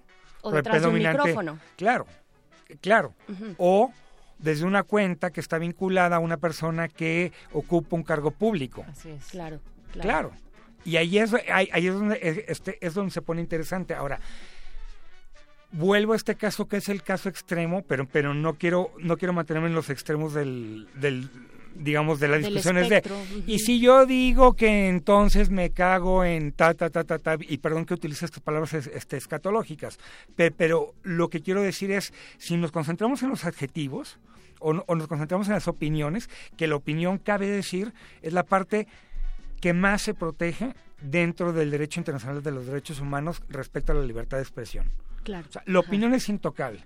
O sea, y eso lo han dicho desde, desde hace mucho tiempo porque ese es un valor esencial para poder tener un, un, un debate público medianamente este igual, ¿no? O- y democrático, y ¿no? democrático, También es claro, un valor ¿no? esencial de la democracia, ¿no? la opinión. Pero ¿qué pasa cuando esas opiniones no nos gustan, cuando esas opiniones tienen, eh, pues, so- son ofensivas? Todo mundo tiene el derecho Ajá, ajá. a quejarse y decir, esto que dijo esta persona no me gustó y va y Claro. taca, taca, ta, y le voy a hacer una marcha y me voy a inscribir en una página para hacer una... ¡Qué bueno! O sea, la gente tiene derecho y es una parte, es un valor esencial de la democracia. Ahora, ¿Hasta de dónde? eso, Ajá. de eso a pasar sobre el tema, no, prácticamente hay muy pocos temas y los temas que, que deben ser, digamos, veámoslo esto como un termómetro. Hay temas que uno puede decir, fíjense cómo no voy a utilizar la palabra o el concepto de ser este, políticamente correcto, porque esa es una falacia lógica, creada por gente interesada en matizar derechos ese- esenciales como la igualdad, como la diversidad, por ejemplo, ¿no? O sea, a ver, ¿qué nos decían por ahí los de la, este, los héroes de la rebelión, este, en la granja de Orwell, ¿no? Eh, todos somos iguales, pero hay unos más iguales que otros, ¿no? Eso pasa con las personas, ¿no? O sea, el que haya grupos, por, por ejemplo, ahorita en Estados Unidos y que digan, nosotros tenemos este un orgullo blanco, ¿no? En cuanto a nuestra herencia europea. Y además retomando frases como White Lives Matter, ¿no? Las Claro, que es que importan. eso eso lo veo como como veámoslo como inicialmente como una, una confrontación de ideas, ¿no? Pero cuando uno analiza uno y otro discurso y sobre todo el discurso este eh, eh, de acá tiene todo un entramado que se traduce en leyes, que se traduce en Exacto, políticas, exacto. en contenidos, en prácticas sociales rutinarias En diarias, instituciones ¿no? también, ajá, sí, diarias, claro. ¿no? Ujú. desde donde, donde esa expresión específica se está haciendo, ¿no? que es un privilegio. Eh, también, bueno, eh, en, en cuestión de eh, que decías en esta en este tema, eh, Natalia Luna, eh, las vidas de los blancos importan. También hay un trasfondo ahí muy interesante y muy importante de tocar de que, que, que va un poco hacia el abandono del Estado hacia de, de- de esta población central de Estados Unidos, ¿no? Eh, Durante la administración de Obama, o sea, hay un resentimiento. La crisis del 2008 les pega muy fuerte, eh, se sienten abandonados y, y frente al discurso de las vidas de, los negros importan, pues viene esta réplica, ¿no? No, y lo cual es, hay que ver en la, en la simetría de poder que, que- que implica. No está, o sea, no estamos hablando de pro- este, problemáticas este, similares, ¿no? Este, Ajá, he ahí ajá. el punto, Claro, ¿no? que O es sea, com- o sea, en un contexto completamente diferente. es, por ejemplo, si yo digo, ne- necesitamos este, este, prender el aire acondicionado aquí, ¿no? Este, y que eso implique que entonces alguien afuera, desde, Desde la- las alturas la del poder, diga, diga, ah, no, pero yo necesito que este se apague, ¿no? No es lo mismo, porque hay una propuesta desde una individu- individualidad o una comunalidad, y eso, eso es muy distinto y se tiene que entender de maneras distintas. Cualquier, cualquier lectura que uno haga de la, de la, de la historia tiene que tener ciertos cuidados porque precisamente hay otro, hay, hay otro este límite que es de los más nuevos ¿no? dentro de la libertad de expresión, que todavía, aunque ya algunos organismos como, como, como las relatorías lo han abordado, las relatorías de libertad de expresión, por ejemplo, eh, eh, aún falta que, que, que, bueno, que se asiente en algún instrumento específico, ¿no? Este internacional que sea legalmente vinculante. Pe- pero lo que plantea es que eh, hay discursos que llevan una ruta muy específica, ¿no? Y que tiene que ver con la deshumanización, por ejemplo, ¿no? De cierto grupo específico, sea político, sea, sea religioso, sea este, étnico. Cuando hay ese tipo de discursos, hay organizaciones inclusive, está el, el Genocide Watch, que es lo que lo pueden revisar en internet, que, que tiene un termómetro, ¿no? Y, y lo importante es ver ese termómetro, ¿por qué? Porque es lo que les decía, está por un, por un lado el debate público intenso, que vale decirle eh, en vernáculo a alguien que vaya y haga algo lejos, ¿no? Sí. Este, hasta eh, eh, cuestiones esenciales que ya tienen que ver más bien con la deshumanización, ¿no?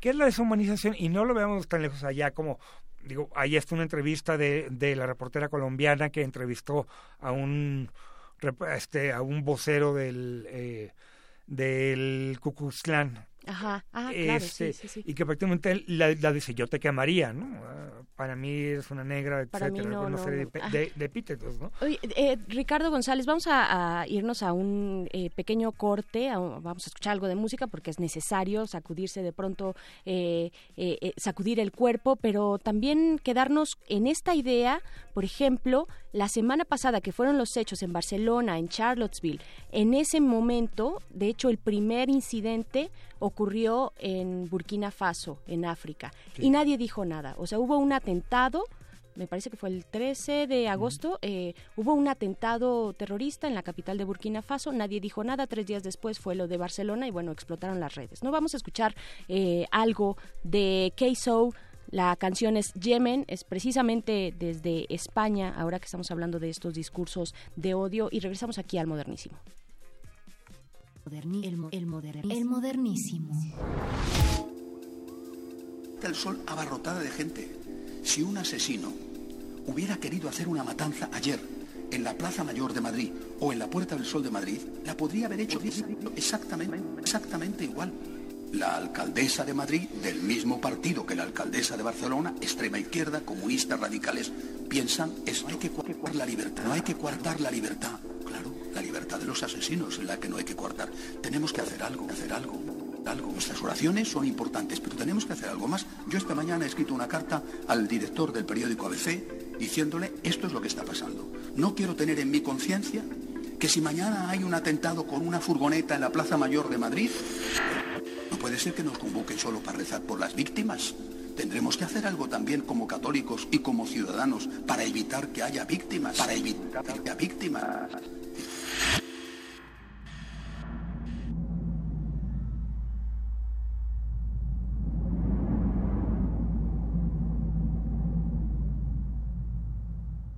da pánico mi propio ego, ciego, de mí mismo llego hasta el mismísimo limpo y le pego fuego al puto monte. Hogar de ridículos dioses, mi nombre se eleva entre humo y cenizas, reluce en el horizonte. Las manos arriba y nadie se mueve, es un MC gastando saliva, normal que me deshueve. Normal que cuando llegue el jeque se desmelenen, incluso travestidos e hipócritas. Me odian pero me temen. Cuando sucede mi semen, del ritmo brotan plantas exóticas y dos aves nórdicas deciden que anidan en este vergel, Edén que emerge del Yemen. Tienes sed de mis crónicas, pues bebe de este té de palabras aromáticas que recolecté. Si mi cuaderno fuera un postre, sería un hojaldre de higos, nueces y miel. Una crepe de hiel para ti infiel. Me negaste tres veces como Pedro a Jesús. Ahora vuelves al maestro y aunque no me mereces, me arrodillo y te lavo los pies. Te ofrezco pan con aceite, todo para tu doloroso sonoro deleite. Co te duele, te, te, te duele, te duele, pero te, te duele también. Te duele, te, te, te duele, te duele, pero te, te duele también. ¿Qué tal unas cometas de frambuesa? Y tú dijiste sí, pero en vez de hilo regaliz. Yo soy el nuevo Willy Wonka. Venid niños a mí, más con mi estilo no busquéis bronca. Yo soy el sol que alumbra calles cuando el cielo es gris. Yo leo el futuro de MCs en la espuma de mi pis. Fin de la mediocridad, vuelve el loco astrónomo. Alquimista soy yo, transformo el plomo en oro. Como un sangriento cascabel. A medianoche me despierta un pensamiento del que salen miles. Y de estos miles quedan cien. Diez. Dos. Un solo verso gana esta lucha atroz. Mis visiones llenaron expedientes en la NASA. Científicos chinos se plantaron en mi casa. Preguntan por el domador de ovnis. Mediante astrolenguaje, ese es mi extraño bagaje. ¿No te pasa que al oír la mierda auténtica sientes lo tuyo o artificial y simple métrica? Dudaste de mis fuerzas y te llevaste un buen zas. ¿Qué tal te ves comiendo mierda? Mientras sueltas esas rimas flojas de que te quejas. Te has parado a revisar tus hojas, lo que refleja. Lo que pienso yo es que estás perdido, estás jodido, no has medido, buen que te has metido, buen tremendo lío. Esto del rap, mejor escucha que Ishio. Con lírico y con hate hace tremendo trío. En Zaragoza no hace fresco, hace más bien frío. Como la poza de un río en estío, mi estilo es tío. Aspiro al papado, os pido pues que me llaméis pío. Pero qué cojones digo, si yo con brío me cago en ese puto obispo de Lucifer, siervo sombrío, hijo de puta, ya podrás con críos. Desvaríos varios, no escatimos carnios. ¿Con qué derecho hablan de Dios estos demonios? También hay curas buenos, también hay seres plenos, los menos. Gozan de poca promo astetas, en este planeta debemos. Soy poeta y viajo más que tus astronautas. Soy poeta y yo jamás respeté tus pautas. ¿Cuántas noches me pasé yo delante del papel diseñando llaves para tus jaulas? Y si el placer fuera solo ausencia de dolor, y si el dolor se borrara como las manchas, si hubiera tintes para el corazón, no habría una razón por la que rimar hasta las tantas. Sí. Me duele, me, me, me duele, me duele, pero me, me duele también. Me duele, me, me, me duele, me duele, pero me, me duele también. Me duele, me, me, me duele, me duele, pero me, me duele también. Me duele, me, me, me duele, me duele, pero me, me duele también.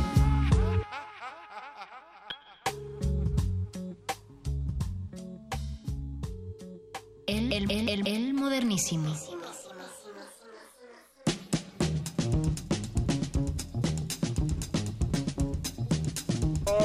El modernísimo de resistencia. Ay, es que de ustedes escuchan No, es el que aquí modernísimo está la discusión prende candente. fuego y se pone spicy sí, sí. hasta detrás de los micrófonos cuando ustedes están escuchando música, porque si no bailamos no es nuestra resistencia y si Eso ustedes es. no opinan, entonces tampoco es toda una conversación abierta, así es que recuerden, arroba R modulada, Facebook Resistencia Modulada y arroba El Modernísimo, Ricardo González, coordinador global de protección de artículo 19 internacional acá en la Resistance. Un ejemplo, un ejemplo, querido Ricardo González, un ejemplo de libertad de expresión. ¿Dónde llega? ¿Hasta dónde podría llegar? Un ejemplo eh, eh, práctico de la vida cotidiana. El ejemplo que más se utiliza para, para, para, explicar este límite, o sea, solo, so- solo para decir que la libertad de expresión sí tiene un límite. O sea, no podemos pensar que, que uno puede decir cualquier cosa, ¿no? O sea, simplemente es un derecho que no es absoluto. Sea, y eso hay que entenderlo. No hay Ahora, derechos absolutos, ¿no? Eh, o- o- bueno, Bueno, esa es otra o sea, de- discusión. Sí. El ejemplo, el Sí, ejemplo de la libertad de expresión. Eh, imagínense que están dentro de un, de un cine y está retacado de gente. Es parte del derecho a la libertad de expresión gritar ¡Fuego! No, no lo es. No, ¿por qué? Porque pone en riesgo el bienestar de las personas que están ahí y causa un efecto directo porque la gente va a empezar a correr y puede haber una estampida, puede haber, digamos, todas las calamidades que puede haber ahí. Y eso, eso nos da una idea, pero, digamos, durante el siglo XX era muy distinto porque las voces que, digamos, estaban eh, repeliendo estos, dere- eh, estos límites de la libertad de expresión regularmente eran medios de comunicación, eran uno, dos, tres, cuatro, cinco este, periodistas, reporteros, y era una cuestión casi, casi, casi, casi reservada a políticos y a este, periodistas. ¿no? Esto ha cambiado ahora, ¿no? Por las Sí, redes sociales. Las redes sociales, ¿no? Ajá. ¿Qué podemos vertir o no en las redes sociales? A ver. Y sobre todo hacia el caso de Charlottesville. A ver, ahí hay, ahí hay varias cosas que hay que ver.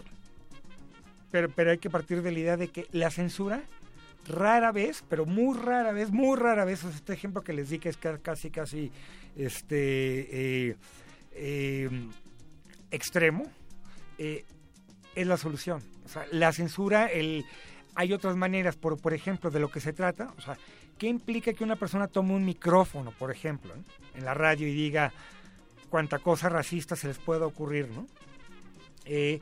Si esa opinión puede ser contrarrestada por otras voces, ¿no? otros medios de comunicación, la gente en redes sociales y decirle, no, no estamos de acuerdo con lo que se dijo. El auditorio. Aquí mismo, aquí mismo Sí, ha, ha claro. habido orejitas que han sido sometidas a una serie de cosas que, que en realidad en un contexto de radio pública a lo mejor no eran necesarias.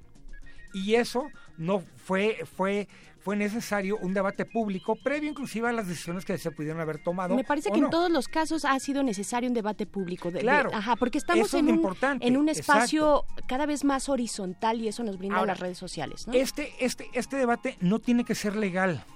O sea, las personas que se enojan con un discurso no están obligadas a comportarse o a argumentar de acuerdo a derecho, porque no es un proceso legislativo, no es un proceso judicial, es más, no es un proceso ni con el Estado.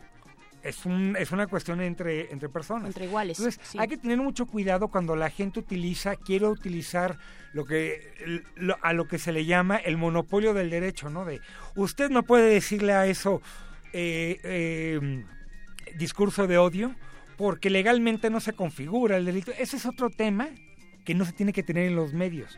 En los medios se tiene que tener el tema de decirle, eh, lo que dijiste me parece ofensivo a tal persona, ¿no? Por esto, A- por esto y por esto, y por esto. Y no estoy el de debate, acuerdo. abrir y, el me, y me diálogo, voy a burlar. Y esto viene al caso porque sí podemos hablar de lo que pasa en Estados Unidos, pero aquí en, la- en- en América Latina estamos teniendo una estamos presenciando cómo está creciendo estos discursos, por ejemplo, antiderechos en el tema de los derechos reproductivos de las mujeres, por ejemplo, que están este, disfrazados de discursos, este, de discursos aparentemente pro derechos, pero que en realidad al analizarlos, pues le niegan a las mujeres el, el derecho a escoger el número de hijos y el momento de tenerlos, el, el acceder a un aborto legal seguro y en condiciones de privacidad, etcétera, ¿no?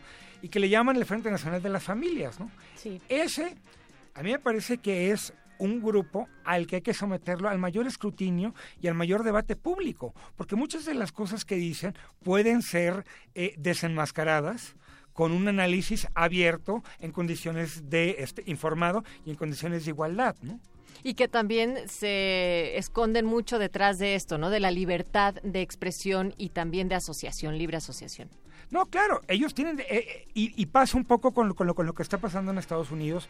En, en un minuto, Charlottesville. Es, es, simplemente en Estados Unidos, en Estados Unidos son los estándares más, más altos en materia de protesta y, libertad de expresión. Esto coincide con un gran debate que tiene que ver con la aportación de armas.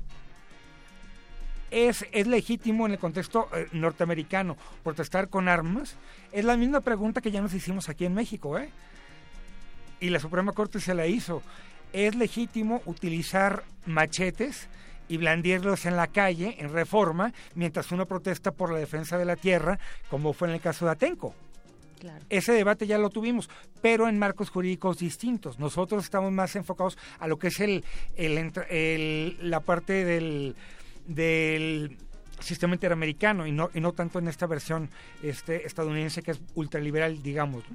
Claro, pues Ricardo González, eh, coordinador global de protección y artículo 19 internacional, se nos ha acabado el tiempo de, esta entrevista, ojalá podamos eh, reanudarla más adelante porque es un tema inagotable, pero te agradecemos mucho tu presencia esta noche y pues... Eh, nos, vamos nos vamos con algo más, querida Natalia Luna. Vamos a platicar sobre el TLCAN, el TELCAN. El, el, el, el modernísimo. Thank you.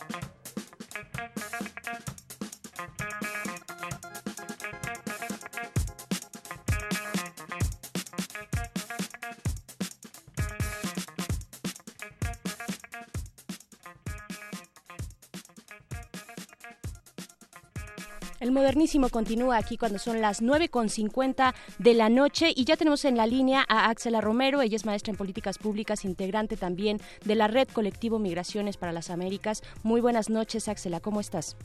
Muy buenas noches, Natalia, buenas noches, Berenice, y buenas noches a las personas que nos escuchan. Axela, ya está eh, más que puesto en marcha, digamos que las renegociaciones del Tratado de Libre Comercio de América del Norte. Queremos también saber en ese sentido como tu balance en esta primera ronda. Bueno, para, para las personas que nos escuchan decir que a mí me gusta referirme a este proceso como de reforma, así lo nombraron los negociadores de Estados Unidos y no de modernización como lo, como lo nombra nuestro gobierno, porque en realidad representa mejor la coyuntura que estamos viviendo. Es una coyuntura desfavorable para México, es una coyuntura no buscada por México y es una coyuntura en donde la correlación de fuerzas es muy desfavorable. Entonces, eh, el balance, digamos, de esta primera ronda que se llevó a cabo de, del pasado miércoles 16 al 19, eh, es que quedó establecida una agenda de prioridades eh, en donde no está reflejada ni la agenda de México ni la agenda de Canadá, que en esta reforma era la más avanzada en términos de tratar de posicionar cláusulas sociales en el tratado y la de México en el sentido de cuidar sobre todo que no se retirara del tratado un mecanismo de controversia para solucionar controversias en materia antidoping. Entonces, en este sentido, eh, pues estoy de acuerdo en las expresiones de los tres países. En diferentes momentos han dicho que el proceso va, pero no hay ninguna seguridad de que no se rompan las negociaciones y de que este tratado termine por desaparecer. Claro, en materia, eh, eh Axela, en, en, materia de las cláusulas sociales, ¿cuáles son estas? Porque es algo que de pronto se nos, se nos escapa terriblemente, eh, desafortunadamente, se nos escapa de la mira, pero ¿cuáles son esas cláusulas sociales? Eh, por ejemplo, pensaba yo en, en, las propuestas de Canadá, pero también comentar las de México. ¿Qué hay ahí? Bueno, las cláusulas sociales son, digamos, se refieren a estándares mínimos basados en derechos humanos y que si los estados cumplen esos estándares mínimos pueden acceder a beneficios que están en el clausulado del mismo tratado. Sin embargo, las cláusulas eh, sociales que son en materia laboral y básicamente para equiparar los derechos laborales de poblaciones eh, que están en trabajos temporales. Hay también cláusulas para fomentar el cuidado del medio ambiente en la producción y hay también o había también la intención de poder posicionar una cuota de género, es decir, pensar en que los los trabajos que se pudieran generar y que pudieran acceder los trabajadores en los países, digamos, consideraran una cuota de paridad entre mujeres y hombres. Claro. Pero hay que decir que esas cláusulas sociales no están reguladas por la Organización Mundial del Comercio y son declarativas en todos los casos. Es decir, los, los propios países reconocen que cada uno de ellos tiene el derecho de establecer sus propios niveles de protección. Pero yo termino diciendo algo muy simple, o sea, en la agenda de prioridades de la negociación de este tratado no quedaron las cláusulas sociales. Sí. Exacto, y, y, pero y lo cual es lamentable porque es además muy de, de, avanzada o al menos así algunos nos sonaba que se incluyeran cuestiones de género, cuestiones de grupos indígenas, de población migrante, por supuesto, que están en el ojo de esta de esta o tendrían que estar en el ojo de esta negociación. Pero Natalia también te quería preguntar algo. Sí, de manera eh, pues muy sintetizada, Axela, sabemos que el tiempo es breve, pero ¿cuál es la posición de México en esta mesa, en esta reforma del Tratado de Libre Comercio de América del Norte? Bueno, yo sigo repitiendo que es una posición de desventaja y México ha posicionado temas como la competitividad de América del Norte, ha querido encontrar mecanismos a través de los cuales los productos generados en México puedan ser tomados en otras cadenas de valor, es decir, que sirvan para generar unos productos con mayor, con mayor valor y también ha querido posicionar el tema del comercio regional inclusivo como una opción para favorecer a las pymes, que son las pequeñas y medianas industrias en México. A mí, francamente, me parece un despropósito esta, esta intención, porque el tratado ha tenido efectos bastante malos para la pequeña industria y para los pequeños productores agrícolas en México. Entonces, ya de por sí era una era una situación que no había sido favorable en el tratado y que en estas condiciones pues yo no veo oportunidad de que mejore las cosas. Eh, y así ahí también, también estaba muy interesado en preservar esta este mecanismo para para resolver las controversias pero este es el centro de la negociación y Estados Unidos ha dicho que no quiere este mecanismo porque no quiere sufrir eh, digamos ninguna ninguna sanción por las acciones de doping que, se realizan. Por supuesto. Eh, Ángela, ¿hacia dónde, Axela, perdón, hacia, hacia dónde tendríamos que estar eh, mirando en las negociaciones posteriores? ¿Qué es hacia dónde apuntar con estas, eh, pues, esta reforma del TLC? Pues en general México tiene mucha tarea que hacer en términos de política interna nosotros lo hemos señalado para el tema migratorio, por ejemplo. México debería estar protegiendo, digamos, generando medidas muy claras de, de fomento a la producción en México y tratando de valorar cómo poder fortalecer su posición frente a una negociación tan desventajosa. Efectivamente, México ha tenido muchas tiene ciertos sectores que han sido muy beneficiados por este tratado. Son sectores productivos muy importantes como la producción de vehículos en México o la producción de algunos productos agrícolas. Y bueno, es importante protegerlos y es importante mantener el tratado en este sentido. pero yo soy bastante, eh, no tengo muchas esperanzas en que esta negociación vaya a terminar bien. Claro, el escepticismo este, eh, reina en, en lo que pueda ser el futuro de esta negociación.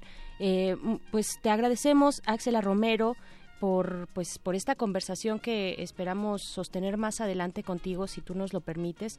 Eh, por lo pronto se nos ha acabado el tiempo pero pues muchas gracias por estas palabras y por este primer balance de esta primera ronda de la reforma le llamas tú también del el TLC muchísimas gracias Gracias a ustedes, que tengan buena noche. Gracias igualmente, buena noche.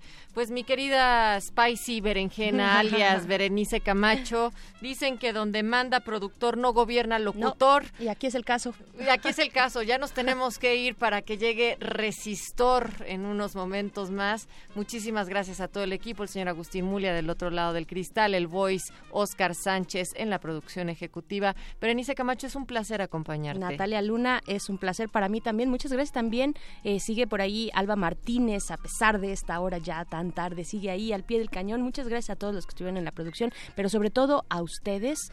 Eh, los invitamos a quedarse aquí porque viene nuestra sección de tecnología. Ya está Alberto Candiani del otro lado, viene el resistor de esta noche. Y aquí no acaba el modernísimo, síganle en arroba el modernísimo o en arroba R modulada. Nos escuchamos el próximo miércoles. Ahí cotorreamos a gusto, así es que nos escuchamos, sí, el próximo miércoles vamos a escuchar esto también de marmotas en el bar esto es el circo del capital, capitalismo a propósito de estas negociaciones del el TLC. Muchas gracias y buenas noches. El, el, modernísimo. Querido público, niños y niñas, damas y caballeros, bienvenidos al circo del capitalismo. El animador anima este gobierno es un vocero. Como los parlamentarios, los payasos del dinero. El dueño de este circo, el puto presidente. El tomador, el pago con su mente decadente. Los jueces travestistas, fascistas. El patrón malabarea tu salario día a día. Los banqueros, los cajeros, tu única salida. Le sumamos esa magia de la prensa policía. Comienza el espectáculo ridículo. Va a ladrar, va a hablar el puto discípulo. Mira lo que digan los ministros. No hay nada para los hombres y mujeres, ni los viejos, ni para los cabros chicos. Bien vestido, en verano una camisa, en invierno algún abrigo negando hasta los plebiscitos. Los conchetumares andan exquisitos, habla mientras te dan por el chico. Sigue la función, ahora vienen los payasos, diputados, senadores, los mayores pastelazos. 7, 9, 15 millones, eso es lo que se llevan para el bolsillo, para casa. Y el obrero no se subleva, ellos son el show de la falsa democracia. Sentaditos hablan mierda y la gente da la gracia. El Congreso y la Cámara son el puto escenario. Y la gente en galería lo ve todo por el diario. Se encuentra la cabeza del país, la puta empresa. Tu bolsillo pesa, con tu cara y tu sonrisa en toda institución. El jefe de los mierdas más mierda de esta nación, el maldito patrón. Como dicen los fiscales, nos quedamos fuera y tú gozando, vacilando. Tu puta vida es bella. La gente ya votó por quien quería, ahora se lamenta. Promesas vacías. Antes del espectáculo se cancelan los cajeros. Son estos tentáculos que encalillan al obrero. Te dicen yo no, pero ahora dame tu dinero. Me refiero a los cajeros como los putos banqueros. Esos que roban y se mofarán parados en la ley. Van tapados en falopa. Ñatas a los Eduardo Frey. Pide peritazo, buen regalo al cumpleaños. Y el banquero se enriquece todo el año tu salario. El animador anima este gobierno es un vocero. Como los parlamentarios, los payasos del dinero. El dueño de este circo, el puto presidente. Última página del fanzine. Pero mientras el futuro esté desigualmente repartido, buscaremos llegar a él. El modernísimo.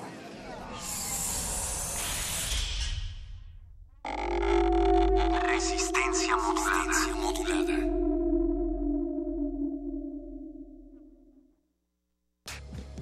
Cine, teatro, danza, museos, La oferta cultural de la Ciudad de México es una de las mayores a nivel mundial. ¿Te gustaría planear un fin de semana inolvidable? Escaparate 961. La UNAM y la Ciudad de México en un solo lugar. Sintonízanos todos los viernes a las 3 y cuarto de la tarde. Y aprovecha todo lo que esta gran ciudad tiene para ofrecerte. Escaparate 961. Por el 96.1 de FM. Radio UNAM. Experiencia sonora.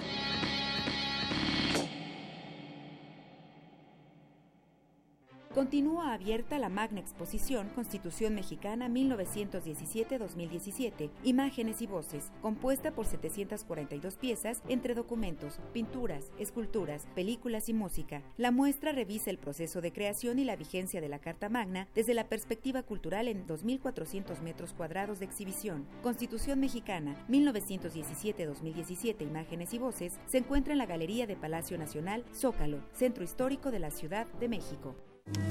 Náhuatl, Mixteco, Maya, Celtal, Tzotzil, Zapoteco, Otomí. Las lenguas originarias de México reunidas en un espacio de interculturalidad. Calme Cali. Calme Cali. Acompáñanos a conocer las diferentes culturas indígenas de nuestro país en voz de sus hablantes. Todos los jueves a las 10 de la mañana. Retransmisión domingo 15:30 horas. Por el 96.1 de FM. Radio UNAM.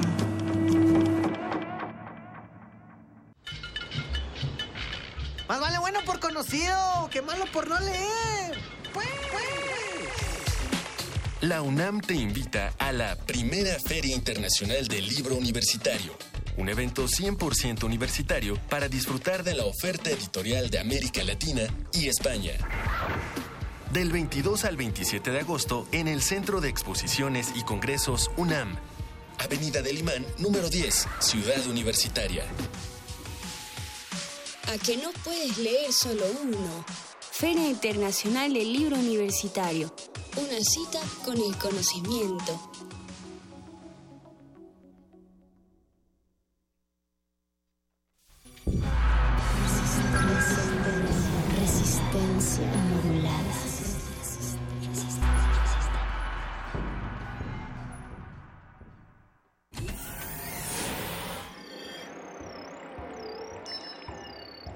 Bienvenida, nueva entidad orgánica. Relaja tus oídos mientras procedemos a analizar tu sistema. Estás a punto de integrarte a una red que conecta al sonido con el conocimiento. Acceso permitido. Por favor, respira, relájate y prepárate para la abducción. Resistor. Esto es una señal.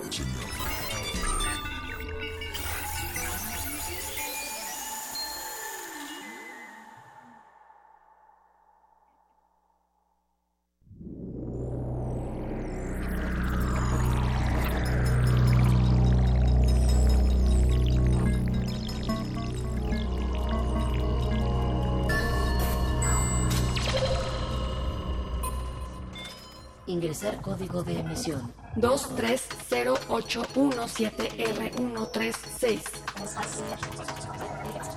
Acceso permitido. Inicia secuencia sobre Evolución tecnológica. El ser humano es tecnológico por naturaleza. Desde la utilización del fuego hace más de un millón de años, donde los primeros homínidos se valieron de este recurso para su resguardo, confort y alimentos, hasta hoy, donde con tocar una pantalla podemos conocer el clima o comunicarnos al otro lado del planeta.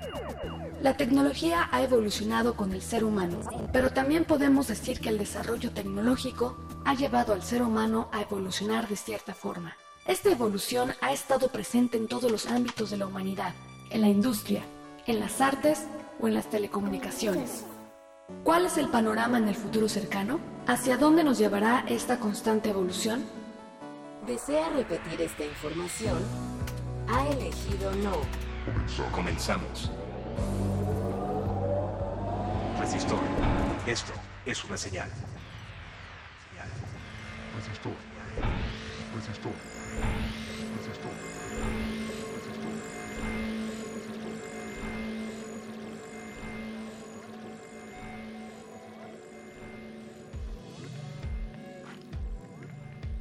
Resistor. Esto es una señal.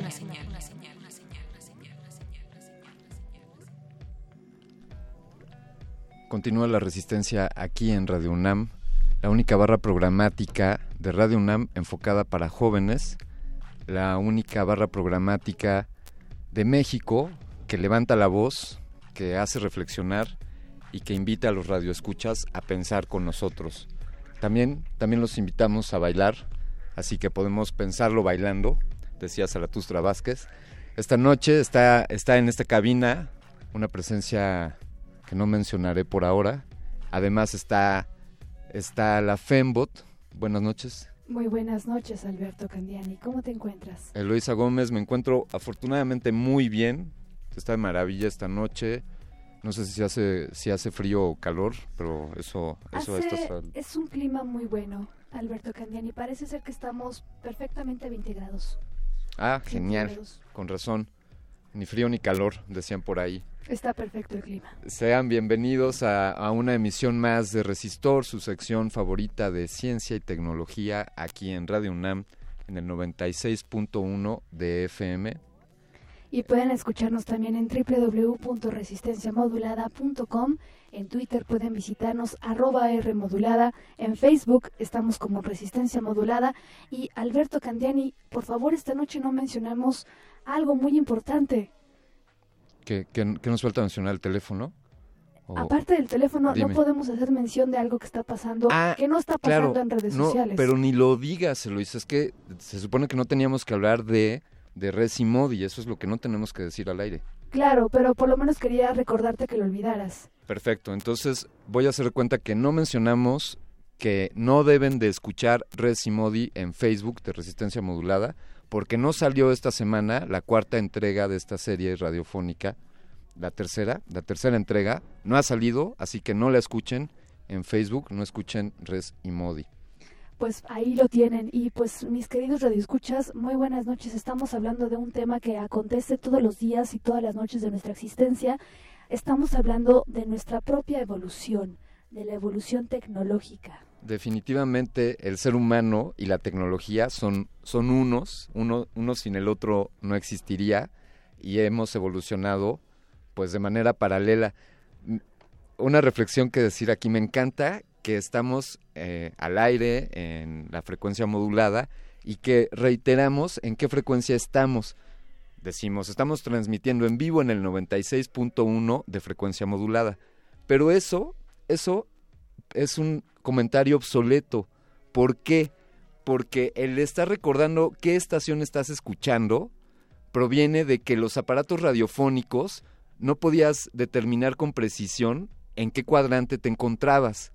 En cambio, hoy día, si sintonizas una frecuencia, pues puedes ver evidentemente que estás en el 96.1 de FM, es decir, es una verdad de perogrullo el que nosotros digamos al aire que estás escuchando el 96.1 de FM, es como decir de día que es de día. Eh, bueno, y se vale en este caso, y diría que signo de la evolución tecnológica, hoy podemos decir, estamos en el 96.1 de FM y en www.resistenciamodulada.com. Eso sí valdría la pena reiterarlo y así una cosa de qué hablar de la tecnología y de cómo ha evolucionado. ¿Qué te parece, Luisa, que en esta ocasión en Resistor iniciemos, iniciemos consultando con un experto en cuanto a este tema de la evolución tecnológica. Estoy totalmente de acuerdo, Alberto. Hoy, esta noche tenemos un invitado especial. Eh, se trata del maestro Luis, Luis Roberto Vega González. Es ingeniero mecánico electricista por la Facultad de Ingeniería de la UNAM y maestro en Ingeniería en Sistemas y maestro en Administración de las Organizaciones, ambas por la UNAM. Tiene un diplomado en Gestión Tecnológica y actualmente dirige la Coordinación de Vinculación y Gestión Tecnológica del Centro de Ciencias Aplicadas y Desarrollo Tecnológico. Bienvenido, muy buenas noches, maestro Luis Roberto Vega González. Muy buenas noches, Eloísa, buenas noches, Alberto. Es un placer verdaderamente estar con ustedes en su, en su precioso programa. Yo lo he oído varias veces y, y les digo que es un, muy, un gran programa ya que está dirigido a los jóvenes. Estoy a sus órdenes. Por favor, eh, maestro Vega, ¿qué decir de, de la evolución de la tecnología? Si le tuviera que explicar a mi sobrino de seis años o a mi abuelita de no voy a decir cuántos años, cómo ha evolucionado la tecnología, eh, pues si podríamos hablar desde que existe el ser humano o recientemente, ¿qué, qué, nos, qué reflexión nos podría compartir, por favor? Bueno, antes que nada, quiero decirles que el tema es apasionante, ha sido realmente un tema que he tratado de estudiar a lo largo de mi, de mi vida profesional. Y eh, efectivamente, hablar de tecnología en, algunos términos que, que, puedan ser entendidos por todas las audiencias, desde niños hasta, eh, eh, hasta gente adulta, pasando por todos los jóvenes, pues requiere como que ponernos primero de acuerdo. La tecnología, el, el, acuerdo que hay que tomar es conocer o definir un poco qué es la tecnología y, y, la, y yo les propongo una definición muy simple. La tecnología, vamos a entenderla como el conocimiento, que como es bien sabido, parte del intelecto, eh, que ha desarrollado el, y dominado el hombre a lo largo de, cientos y cientos de años. ¿Para qué eh, ha sido desarrollado este conocimiento? Pues para resolver sus problemas, para satisfacer sus necesidades y todo esto en conjunto ha provocado la evolución y el progreso de la humanidad. De hecho, los invito a hacer un viaje muy muy rápido, eh, hacer una especie de, viaje mental, imaginario, y, y, que nos vayamos, como, como decías, Alberto, a, a, muchos años atrás. Vamos a pensar en 15.000, mil, mil años atrás. Al inicio de la plática se hablaba que, bueno, ya eh, se tenía dominio del fuego, ¿verdad? pero eh, los grupos nómadas o las sociedades que existían en aquella época, que por cierto eran eran unas cuantas gentes, posiblemente miles o después cientos de miles de personas, pero en todo el mundo, pues eran eran cazadores, recolectores de frutas y em, pues eran nómadas, eh, precisamente iban de un lado al otro porque no no había las condiciones en todos los, los sitios en los que iban, pues se acaban las frutas, se acaban los animales, había que moverse. Y bueno, esto desde 15.000, mil, mil años atrás eh, fue la forma como la como la humanidad vivía en esa época. Poco a poco, hacia en algún momento hacia el año 6000, entre el año, el año 6000 y 4000 antes de Cristo llegó un momento en el que se dio un, un conjunto de tecnologías creadas por los humanos que tenían que ver, por ejemplo, con el manejo de las siembras, con saber sembrar, con saber conservar los granos, con, con, eh, tener una buena disposición de agua, saber conservarla en cisternas que se hacían naturalmente y con la venida de la rueda. Es decir, esto provocó lo que ahora llamamos una revolución tecnológica. La, primera gran revolución tecnológica fue la agropecuaria de la prehistoria. Y le requirió, para hacer una revolución tecnológica, requirió pues el conjunto de, de la disposición de que fueran disponibles varias tecnologías en conjunto. Es decir, una revolución tecnológica no se da con la aparición de una sola tecnología, siempre hay una, una serie de tecnologías que son las que dan pauta a una nueva era. Entonces estamos hablando de que las revoluciones tecnológicas generan eras, nuevas eras, y como eras vamos a entender también la forma como se hacían las cosas o cómo se hacen las cosas actualmente. De acuerdo. Esto es, eh, tiene que ver cómo se vive, cómo los seres humanos viven. Entonces, posteriormente a esta gran revolución, pues pasaron mucho, otra vez cientos, cientos de años, porque estamos hablando posiblemente, posiblemente no está registrado, es muy difícil en, en, los libros de historia no puede uno identificar exactamente las fechas, pero pongamos el año 5000 antes de Cristo, se vino una, una época de un gran letargo, hasta que alrededor del año 2000 antes de Cristo y los seres humanos ya eh, pudieron eh, dominar lo que es eh, el bronce, la producción de bronce y posteriormente, más o menos en el año 1200 antes de Cristo, la producción de hierro. Y esto dio nuevamente un cambio, un cambio, aunque seguíamos dentro de la misma era, pero permitió pues ya desarrollar una serie de una serie de dispositivos que, fueron generando el, progreso y la evolución humana. De tal manera que hacia alrededor del año 500 antes de Cristo, ya en el Imperio Romano, pues los romanos fueron unos inventores extraordinarios, desde cerraduras, acueductos, calles, puentes, eh, sistemas de plomería para el manejo de agua, etcétera, eh, eh, desarrollaron y hasta digamos eh, una eh, digamos pasando por la época de la de la edad eh, digamos de, de la de los oscurantismo etcétera pues hasta el año 1300 ya de después de Cristo se vinieron o se nuevamente se crearon una serie de desarrollos en el área de la ingeniería civil de los caminos los puentes el manejo de agua las compuertas eh, pero la comunicación todavía dentro de este ya de la, de la después de Cristo de esta parte de, la de, la era de esta era digamos letárgica la comunicación era muy lenta porque los libros se hacían a mano. Entonces la y además pues no había los suficientes caminos puentes etcétera todas las vías de distribución de modo que pues la, la comunicación entre los grupos humanos eh, pues se hacía muy lenta. Para entonces ya las poblaciones humanas ya, ya eran de varios millones en el mundo, en, Europa sobre todo y en, y en otras partes del mundo. Pero hacia, digamos, el año 1440, 1450, pues viene nuevamente un gran cambio, un cambio con la imprenta de Gutenberg, que no fue eh, realmente un, un, un desarrollo eh, solamente de Gutenberg, sino que ya venían muchos eh, distintos sistemas y aparatos para, para impresión eh, de los chinos y de otras partes del mundo, pero fue eh, realmente Johannes Gutenberg quien ya le dio forma a esta imprenta y se provoca la segunda gran revolución tecnológica que podríamos decir que, que, provoca la era de la, de la comunicación escrita.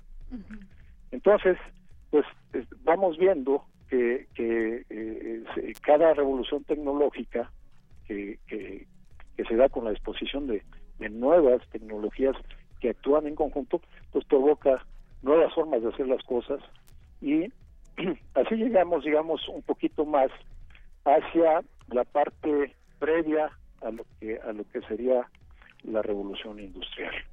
Y es que ya se conocía el vapor como, como una fuente primaria de energía, que, que, se podía utilizar, pero no se dominaba. Antes, antes de lo que sería la, la revolución industrial, ¿ya, se, ¿ya existían máquinas o qué, qué ejemplo nos podría mencionar ahí?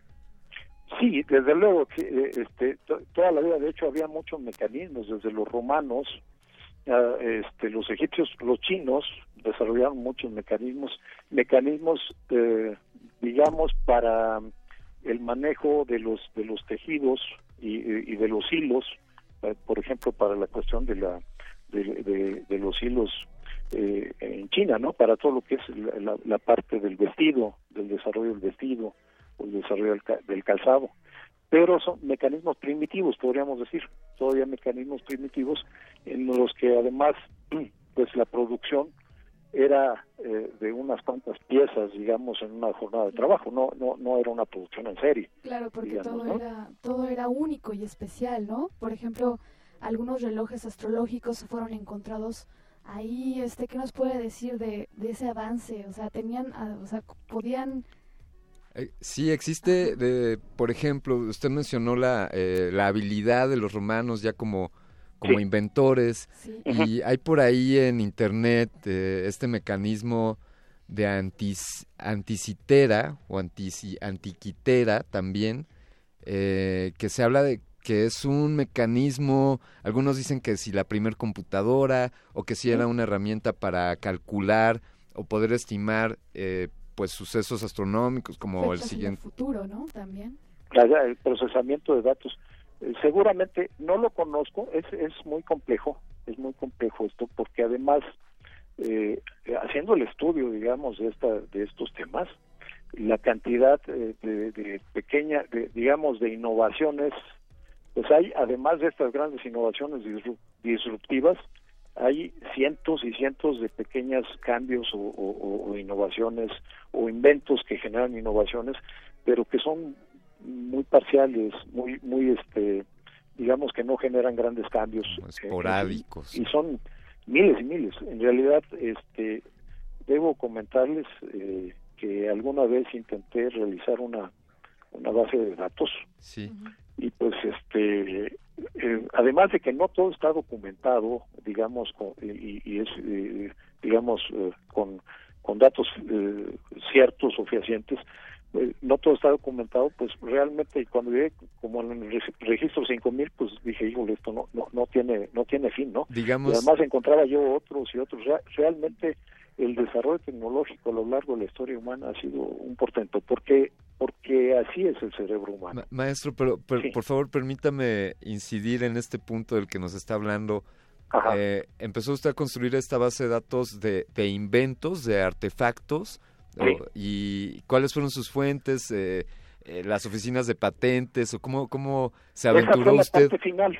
Sí, eh, eh, pero eh, mis fuentes originales fueron los libros de historia de la tecnología, Claro, Basaya y otros, Vasalla, que sí. tienen registros extraordinarios, exquisitos, ¿no? Algunos unos, algunos libros este, de, fuentes, de fuentes inglesas, etcétera. Eh, fui bajándolos y algunas veces también utilizaba el internet, la información de internet, pero trataba de validarla, ¿no? y, eh, y, y- y con esto lo que se construyó en esa época fue una especie, digamos, un modelo, por decirlo de esta manera, de cuál era el gradiente tecnológico mundial, a nivel mundial, Sí. o cómo se había dado el gradiente tecnológico, porque yo siempre estaba la idea esta en la cabeza de que había, sobre todo en la fecha que yo hice esto, en los ochentas del, de- del siglo pasado, eh, de que estábamos viviendo una era de cambio tecnológico extraordinario, que, la tecnología está cambiando de forma exponencial. Y, y pues como que yo quería demostrar eso. Eh, y, la verdad es que pues eh, la, se, se logró, pero eh, realmente entiendo yo y- y después consultando otras fuentes y otros estudios, eh, observé que pues me faltaban muchísimos datos. Y sí, para la parte ya final, digamos, ya no hay registros históricos, ya lo que hay es justamente eso. Las patentes fueron las que me ayudaron a, a poder tratar de identificar cómo, cómo se estaban dando las cosas, ¿no? Maestro, ¿podría decir que, eh, parafraseando este ejercicio que usted hizo sobre inventariar inventos, eh, podría decir que esa es una de las labores de, de la SECADET, de, del centro donde usted colabora, y por cierto, ¿podría hablarnos un poco sobre este centro? Este sí, con mucho gusto. Mira, no, no, este, este trabajo que yo platico es un trabajo académico. Es parte de lo que yo como académico estudio, Claro. ¿no? Eh, temas que tienen que ver justamente con la parte de la evolución tecnológica y cómo incide en, en por ejemplo, en la economía mundial, por, este, en los ciclos económicos de con, con la Tierra, ¿no? Y, y otros y otros temas. Este es como que una pues eh, una intención personal, ¿no? Algo que, que siempre me ha, me ha cautivado, digamos. Eh, respecto al SECADET, desde luego, el SECADET es el Centro de Ciencias Aplicadas y Desarrollo Tecnológico, el centro en el cual yo colaboro, laboro en- dentro de la universidad. Y es, eh, eh, inicialmente fue, digamos, cuando se creó en 1971, se llamaba Centro de Instrumentos. Mucha gente lo conoce como Centro de Instrumentos todavía, pero a partir del 2002 eh, cambió su nombre a Centro de Ciencias Aplicadas y Desarrollo Tecnológico. Ahí, ¿qué es lo- que ha sucedido? Que estos 46 años que tiene el centro, si, si, si, eh, si se pudieran, los he podido separar, digamos, en, en- décadas, en distintas fases de crecimiento, y, y el centro ha sido como un organismo vivo. Nació, eh, este, fue creciendo, digamos, al interior, y luego, pues, eh, ha ido evolucionando en términos de- del trabajo que realiza. Entonces, la primera parte del centro, los primeros 10 o 15 años, pues era un centro dedicado al mantenimiento eh, de, de- de distintos instrumentos, pues se llamaba Centro de Instrumentos, y también al desarrollo de instrumentos para, para el, el bachillerato y para el CCH de la UNAM. Eh, el trabajo era más, eh, digamos, unidisciplinario, solamente se, se, se manejaban ciertas disciplinas, eh, me- ingenieros mecánicos, eléctricos, electrónicos, diseñadores, y no fue sino hasta la segunda etapa de, de- de crecimiento del centro, cuando ya ingresaron algunos investigadores este, en las áreas sobre todo de la acústica y de la óptica. A partir de esa segunda época, pues ya el trabajo conjunto e interdisciplinario de los, de los físicos y de los ingenieros nos permitió hacer otro tipo de desarrollos. Para entonces ya no solo se da mantenimiento a, a, las, a los instrumentos de otras entidades universitarias, sino que también eh, se desarrollaban algunos equipos, es profeso, de acuerdo a como nos lo solicitaban. Entonces, pues hay cosas, eh, electrodos, geminadores, fermentadores, eh, medidores de distintos tipos, etcétera, eh, que se hacían en aquella época. Ya eh, hacia el, eh, después del año 2000, cuando se cambió cambió el nombre del centro, esto esto tuvo que ver también con el cambio que se hizo al interior del mismo de su orientación, cambió de ser un centro de servicios a un centro de investigación, porque poco a poco fueron ingresando más investigadores, se fue adquiriendo más infraestructura de investigación y hubo que tomar una decisión. ¿Hacia dónde, hacia dónde caminaría el centro? Si seguiría siendo una unidad de servicio o si, o si sería una, una unidad de, investigación. Maestro Vega. Sí. Eh, ¿cómo, cuál, es la página en internet del SECADET si queremos conocer más sobre, sobre el trabajo que realizan ahí? Sí, es eh, www.secadet.unam.mx.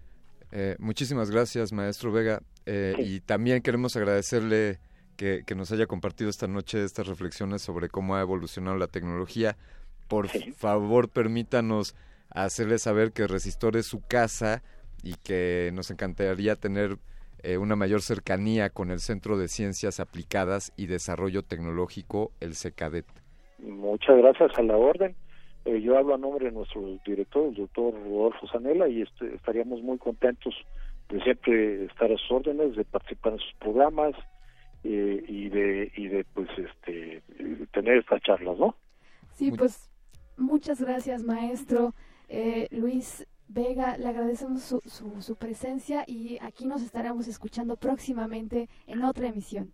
Gracias por su invitación y, y, y nuevamente los felicito por su por su programa. Gracias. está dirigido a los jóvenes. ¿eh? Gracias por escucharnos. Hasta la vista. Continúa este resistor. Vamos a poner algo, algo de música. Esto es Pearl Jam de con Do Evolution.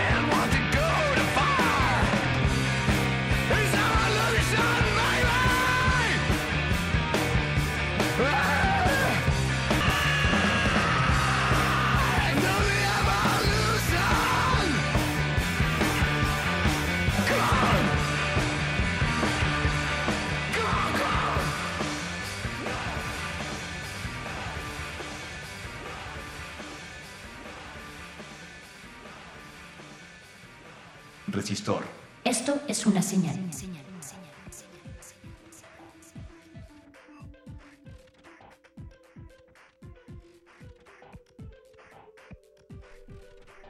Bien, pues de manera romántica les recordamos que están sintonizando en su aparato receptor radiofónico el cuadrante 96.1 en la frecuencia modulada.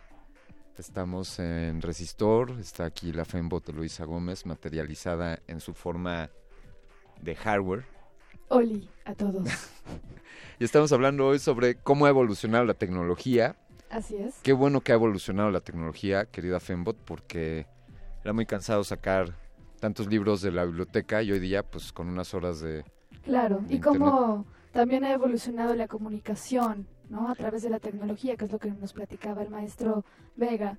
Este, cómo ha facilitado nuestras vidas, ha flexibilizado la, la comunicación y eso es lo más importante hoy en día. Tú lo sabes porque lo tienes en tu, en tu acervo digital, en tus bases de datos, Fembot. Claro. Pero quizá algunos de nuestros millennials radioescuchas no lo sepan. Existían teléfonos en las casas y los teléfonos tenían un cable que iba a la pared. Y no, no podías sacar el teléfono y llevártelo a la calle porque ese cable no daba la suficiente extensión. Déjenme contarles que el internet se conectaba a la pared y tenías que usar el teléfono para meterte a internet y a mí me tocó esas épocas todavía. Yo estaba en, en construcción, yo era un pequeño chip cuando, cuando empezó eso, así que me acuerdo muy bien. Así que esto que acabas de decir, Fembot, Eloisa, eh, es un punto en que reflexionar hablando de cómo ha evolucionado la tecnología y acabas de tocar un, un tema valioso que es el ancho de banda. Eh, que ahí hablábamos de 28 kilobits por segundo, ya no vamos a hacer la cuenta de cuánto podías pasar, Ajá. pero quizá para los que lo recuerden, podemos pensar en que una fotografía po- podía tardarse algunos minutos en descargarse y era una época en la que YouTube no estaba, pero ni, o sea, no podías imaginarte que, que pudieses ver películas en línea. En todo caso, si las descargabas, podías tomarte días, horas o días para descargar una película de, con una duración de dos horas y después verla. O sea, hablar del video bajo demanda o del streaming no era posible en esa época en la que nos conectábamos a internet con un cable en la pared. Y afortunadamente el ancho de banda se incrementó. Pero quiero, al punto al que quiero llegar es que de manera paralela los demás sistemas fueron evolucionando. Eh, las computadoras se fueron haciendo más, más capaces, con mayor procesador, con mayor RAM, el ancho de banda, como decíamos, el mismo Internet, los mismos contenidos en la web, en la World Wide Web, fueron también evolucionando, eh, cada uno por su, por su camino, pero todos estos, estos caminos se encuentran y convergen, y aquí hay un concepto que hemos abordado en Resistor, que es la convergencia tecnológica, que es una característica de la evolución tecnológica. Y para hablar sobre esta evolución y sobre cómo las convergencias han, han tenido cabida en el desarrollo tecnológico de la humanidad, queremos darle la bienvenida también de manera radiofónica, de manera telefónica, quise decir, al doctor Luis Miguel Martínez. Él es académico titular e investigador en los departamentos de comunicación e ingeniería en la Universidad Iberoamericana. Actualmente coordina el proyecto de convergencia digital de esta misma universidad y también es presidente de la Internet Society Capítulo México. Eh, también es miembro de la Academia Mexicana de Informática y voy a pararme ahí con su currículum porque nos llevaría todo el programa. Eh, doctor Luis Miguel Martínez, buenas noches. Hola, ¿qué tal? Buenas noches, ¿cómo están? Muy bien, buenas noches a usted.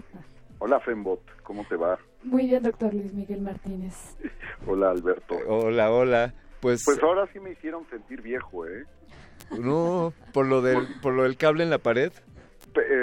Deja el cable en la pared, o sea, para ustedes la referencia de lento es 28.5 kilobits. Sí. No, no, no, o sea, tienes que pensar en que las primeras conexiones eh, que hicimos en la Universidad Iberoamericana en redes de computadoras eh, en, en el antiguo campus de Churubusco, pues las, eh, tenían altísima velocidad de 4 kilobits. Wow, o Sí, sea, o sea, transferir video o transferir una foto, no, era impensable. O sea, la única forma de transferir fotos, pues era a través de protocolos seriales y en blanco y negro que utilizaban al menos un octavo del ancho de banda que se necesita para transferir una foto. Qué, qué maravilla. Y quiero pensar, eh, doctor Martínez, que en ese momento, sin tener la referencia actual, es decir, en ese momento esa era la velocidad que se podía alcanzar y sin duda era algo asombroso. Claro, ibas a la velocidad de la luz, literalmente. O sea, el poder transferir cuatro, eh, cuatro kilobits por segundo, pues implicaba cuatro mil caracteres, o sea, era una página cada segundo, y lo cual, pues eh, piénsalo en términos de la tecnología que había para escribir, que era una máquina de escribir, pues escribía 120 caracteres por minuto, ¿sí? Eh, aquí estabas eh, transmitiendo pues 10, 40 veces más rápido que lo que escribías a máquina. ese sería un, ese podría ser un parámetro, no, no lo había pensado, en qué tan rápido escribes, ajá. Y ahora lo que yo pensaba ahorita, pues es este, el, la referencia que hacían a la pared. O parece ser que la pared es la referencia de lo viejo y lo nuevo, ¿no? Sí, eh, parece ser, ahora vámonos a, a, este principio de la convergencia, que a final de cuentas, pues para eso me invitaron, pero vamos, eh, vamos pensando que la pared es nuestra barrera, esta limitación física que teníamos para conectarnos. Aún necesitamos la pared porque necesitamos conectarnos a un enchufe eléctrico para alimentar nuestros equipos, ¿no? No, no hemos evolucionado en las baterías de forma que sea, que podamos vivir de, eh, alejados de una pared. O la electricidad inalámbrica, ¿no?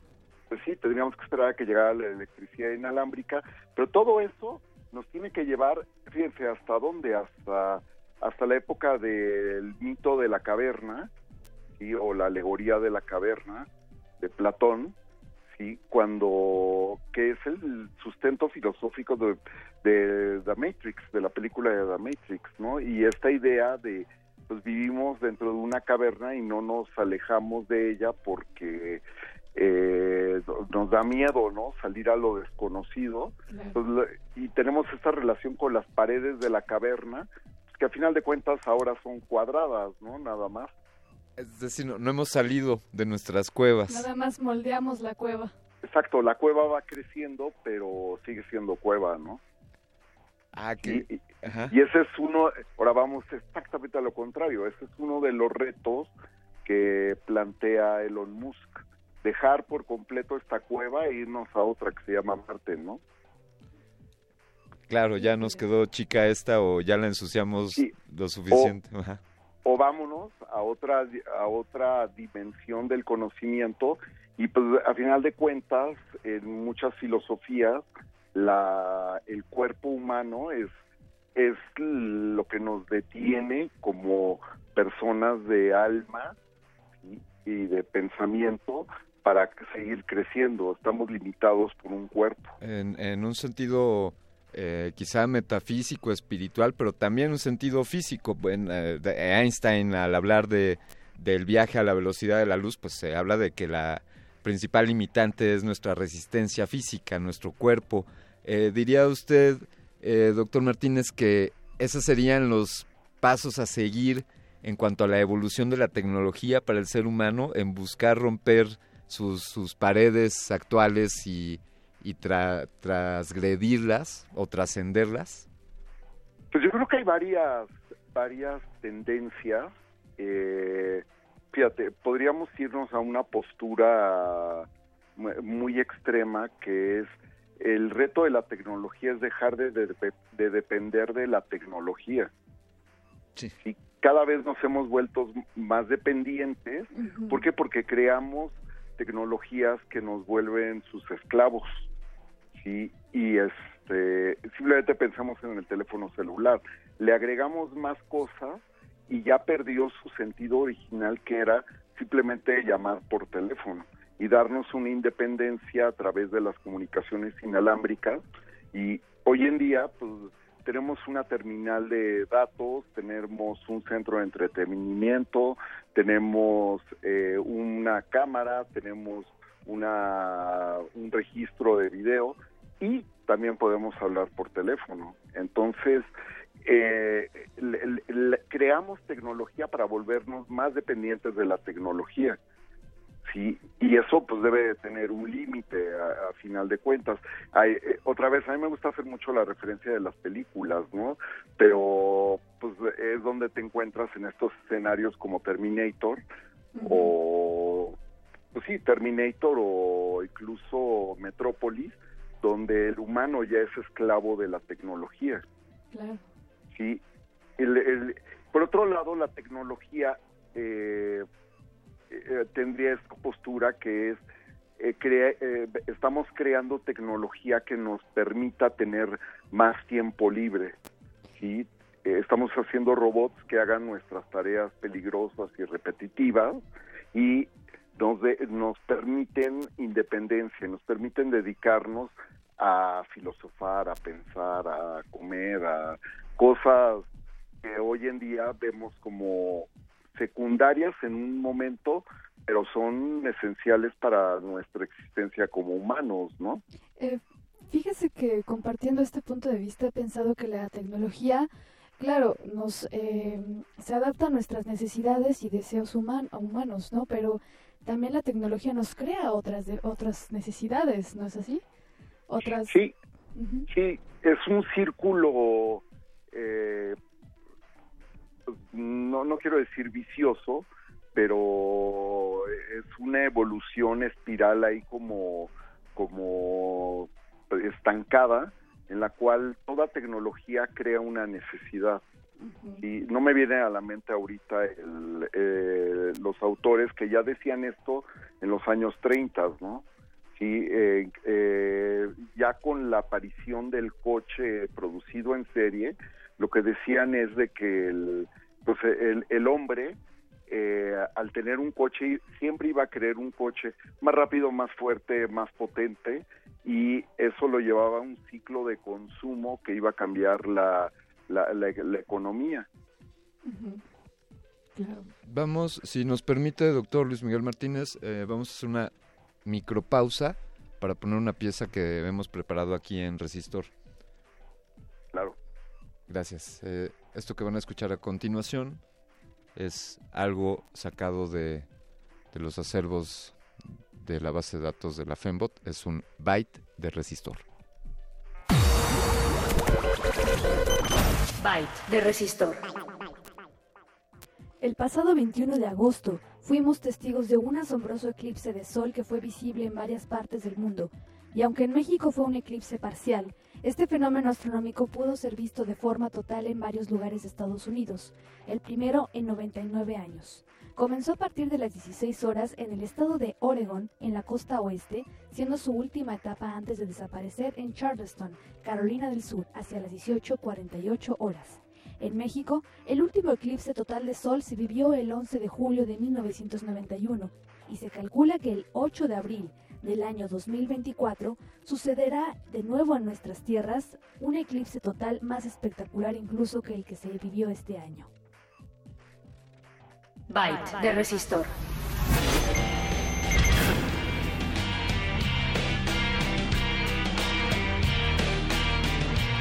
Resistor. Esto es una señal.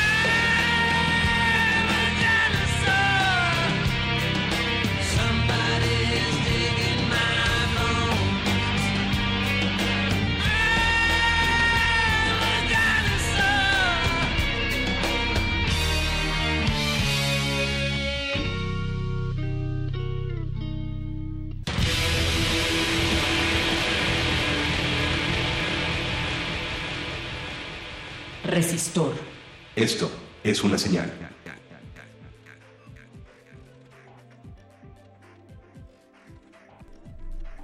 Ustedes acaban de escuchar a King Crimson con I Am a Dinosaur, grabado por Virgin Records en 1995. Alguien, alguien está acabando en nuestros huesos cavernícolas y con la reflexión que el doctor Luis Miguel Martínez nos, nos ha puesto en la mesa, pues seguimos siendo unos, unos primates eh, que vivimos en nuestras cuevas y que estamos buscando salir. ¿Cómo, ¿Qué podrían ver de nosotros, eh, Luis Miguel, digamos los, los seres humanos de un futuro en el que se hayan trascendido estas barreras? Eh, quería preguntarte en algún momento, ¿qué habrá en la evolución, en el futuro? Pero quizá, ¿qué van a pensar de nosotros eh, desde el graffiti que se van a encontrar en una piedra eh, que el muchacho dejó con un spray indeleble, eh, desde el vandalismo o hasta los cataclismos o qué, en perspectiva una, una humanidad evolucionada, ¿qué pensará de esta humanidad de este momento? Claro, es el, eh, bueno, ahorita le, le- le- les comento otra eh, otra cosa escuchar, ¿no? Pero eh, hoy en día surge una nueva corriente de análisis de la tecnología que se llama la arqueología de medios y es muy nueva. De hecho, en la universidad, pues apenas es el primer curso donde estamos estudiando esta corriente tecnológica que busca contestar a esta pregunta que te haces. O sea, ¿cómo es que nos vamos a ver en muchos siglos a, a nosotros, ¿no? Como humanidad, ¿qué va a pasar cuando el hombre viva 150 años, 200 años y vea eh, que nosotros solamente vivíamos eh, 80, 76, 80 años? Pero bueno, nosotros también nos tenemos que acordar que el hombre de las cavernas a los 38 era un viejo, ¿sí? O sea, hemos ido evolucionando de forma tal que vivimos más, eh, desarrollamos más resistencia a, a los agentes externos, ¿sí? En- eh, como dice eh, Richard Dawkins, eh, pues eh, hemos ido mutando, hemos ido mutando y, y él incluso como zoólogo lo ve en que estas mutaciones se deben a nuestra tecnología, a que la tecnología nos ha permitido adaptarnos al medio. ¿Sí? Entonces también de ahí surgen estas paradojas como eh, hacemos tecnología, contaminamos más, pero a la vez la propia tecnología nos hace más resistentes a, a cómo hemos ido moldeando la naturaleza. Y a, final de cuentas, pues somos una especie muy curiosa. Y, y entonces la propuesta de la arqueología de medios es regresar a los métodos tradicionales de la arqueología y la antropología para estudiar lo que recién pasó en, en, en, eh, uno o dos siglos y esto se pega a las teorías de, de la historia de los objetos o, a- o al estudio de los artefactos como tal que te dan pistas de cómo fue la civilización en la época victoriana, donde fue la revolución industrial. Hace rato que platicaban justamente de esta primera y segunda revolución industrial, pues viene este, viene toda toda esta idea de recuperar la o modelar la sociedad victoriana en Inglaterra a partir de la tecnología que tenía, ¿no? Hoy en día en Inglaterra existen programas de estudio de arqueología industrial que tiene que ver con el, el objeto o la infraestructura en términos de un cambio social. Eh, ya, ya existe este programa académico en... Es una clase que estamos es- a- que por primera vez eh, estoy dando y que se llama Artefactos y Tecnologías Mediáticas. Y, y- y- y es parte de- del programa de estudios esta parte que es la arqueología mediática. Y, y el autor original es un alemán, Zielinski, que propone justamente esto, regresar a los métodos tradicionales de estudio para entender lo que recién sucedió. ¿sí? ¿Qué quiere decir? pues vamos a hacer etnografía de esta de los escatos o vamos a hacer etnografía de, la- de los que hacen graffiti sí o de las personas que están construyendo tecnologías apropiadas y todo eso nos va a ir dando claves de, para entender cómo es que se desarrolla la humanidad no De- definitivamente eh, pensaría que esto es pertinente ante momentos en los que el desarrollo tecnológico es tan vertiginoso. Es decir, antes, quizá antes de la revolución industrial, pues los avances sucedían de manera muy paulatina y hoy día podemos hablar pues que en, en- en décadas o en menos, en lustros, los cambios son radicales. Claro, y, y ahí pues tienes estas ideas de, de, de Wiener y de eh, incluso el propio Moore o Metcalf, que hablan de esta progresión exponencial de las redes, de la información, del eh, conocimiento, y, y- y ponte a ver, o sea, hay, hay, hay estos ejemplos que yo platico, el, en la que yo les pregunto a mis alumnos, bueno, ¿qué pasa? ¿Quién tiene el peor teléfono en ese salón, no? Entonces ya sabes, no, yo tengo un iPhone 5, ay no, es malísimo, no, yo tengo un 4, uy no, peor, ¿no? Sí. Y el y a final de cuentas nunca falta el que tuvo que comprar un teléfono en una tienda de conveniencia y pues es un teléfono que sirve para solamente para hablar por teléfono, ¿no? Entonces, pues vienen las risas y viene todo a la burla. Y a final de cuentas, la conclusión ahí es, a ver, no se rían, ese teléfono tiene más memoria y más capacidad de cómputo que la que tuvo el programa espacial americano para llegar a la Luna. Podríamos mandar a alguien a, a la luna con la tecnología que hay en ese teléfono de... Exacto, en un celular o en un reloj. Eh, Cualquier, re- cualquier reloj, y no piensen en términos de un reloj inteligente, en cualquier reloj digital tiene más poder de cómputo que el que tuvo el, el hombre para llegar a la luna. Eh, doc- doctor Martínez, eh, eh, fantástica conversación, como siempre, es un, es un deleite escucharle y pues queremos agradecerle, agradecerle que nos haya ilustrado esta noche y nos hayas compartido estas reflexiones en torno a la evolución de la tecnología. No, muchísimas gracias a ustedes y me hicieron recordar con el Byte que pusieron la revista Byte, 1981. Será vista en mu- muchos años como un hito en la literatura. Pues que, que así sea y, y que sigamos aquí para el próximo eclipse solar. Pues sí, Mucha- gracias. muchas gracias. Muchas gracias. Eh, pues es, es así como, como se acerca el- la conclusión de este resistor, donde hemos hablado desde la prehistoria hasta el futuro Fembot. Hablamos de, de la prehistoria de los antiguos griegos y hasta la arqueología de los medios. Ahí está. Pues así sucedió este resistor, queridos amigos. Nos despedimos por esta noche. Muchas gracias a Lalo Luis, a, a El Voice, a José de Jesús Silva, a ti, Fembot. Muchas gracias. Y sobre Alberto. todo, gracias a ustedes por sintonizarnos. Los escuchamos, nos escuchamos la próxima semana. Esto, esto que escuchas de fondo, es de The Police de 1979, Walking on the Moon. Resistor.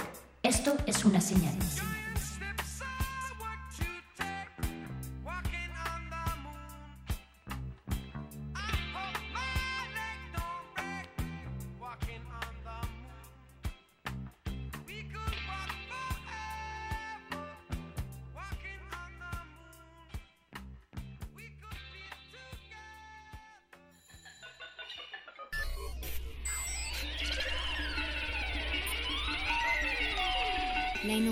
Inoculación simbiótica de conocimiento ha finalizado. Esperamos aprender más de ti en un futuro cercano. Buenas noches. Resistor.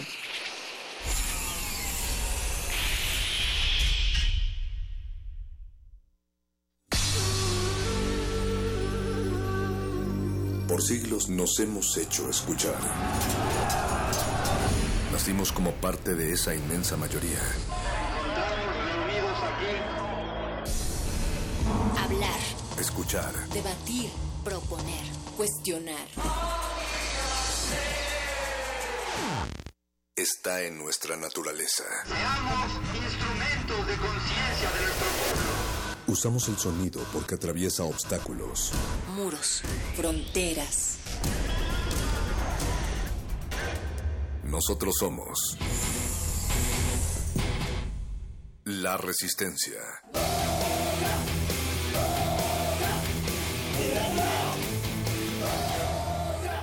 resistencia modulada.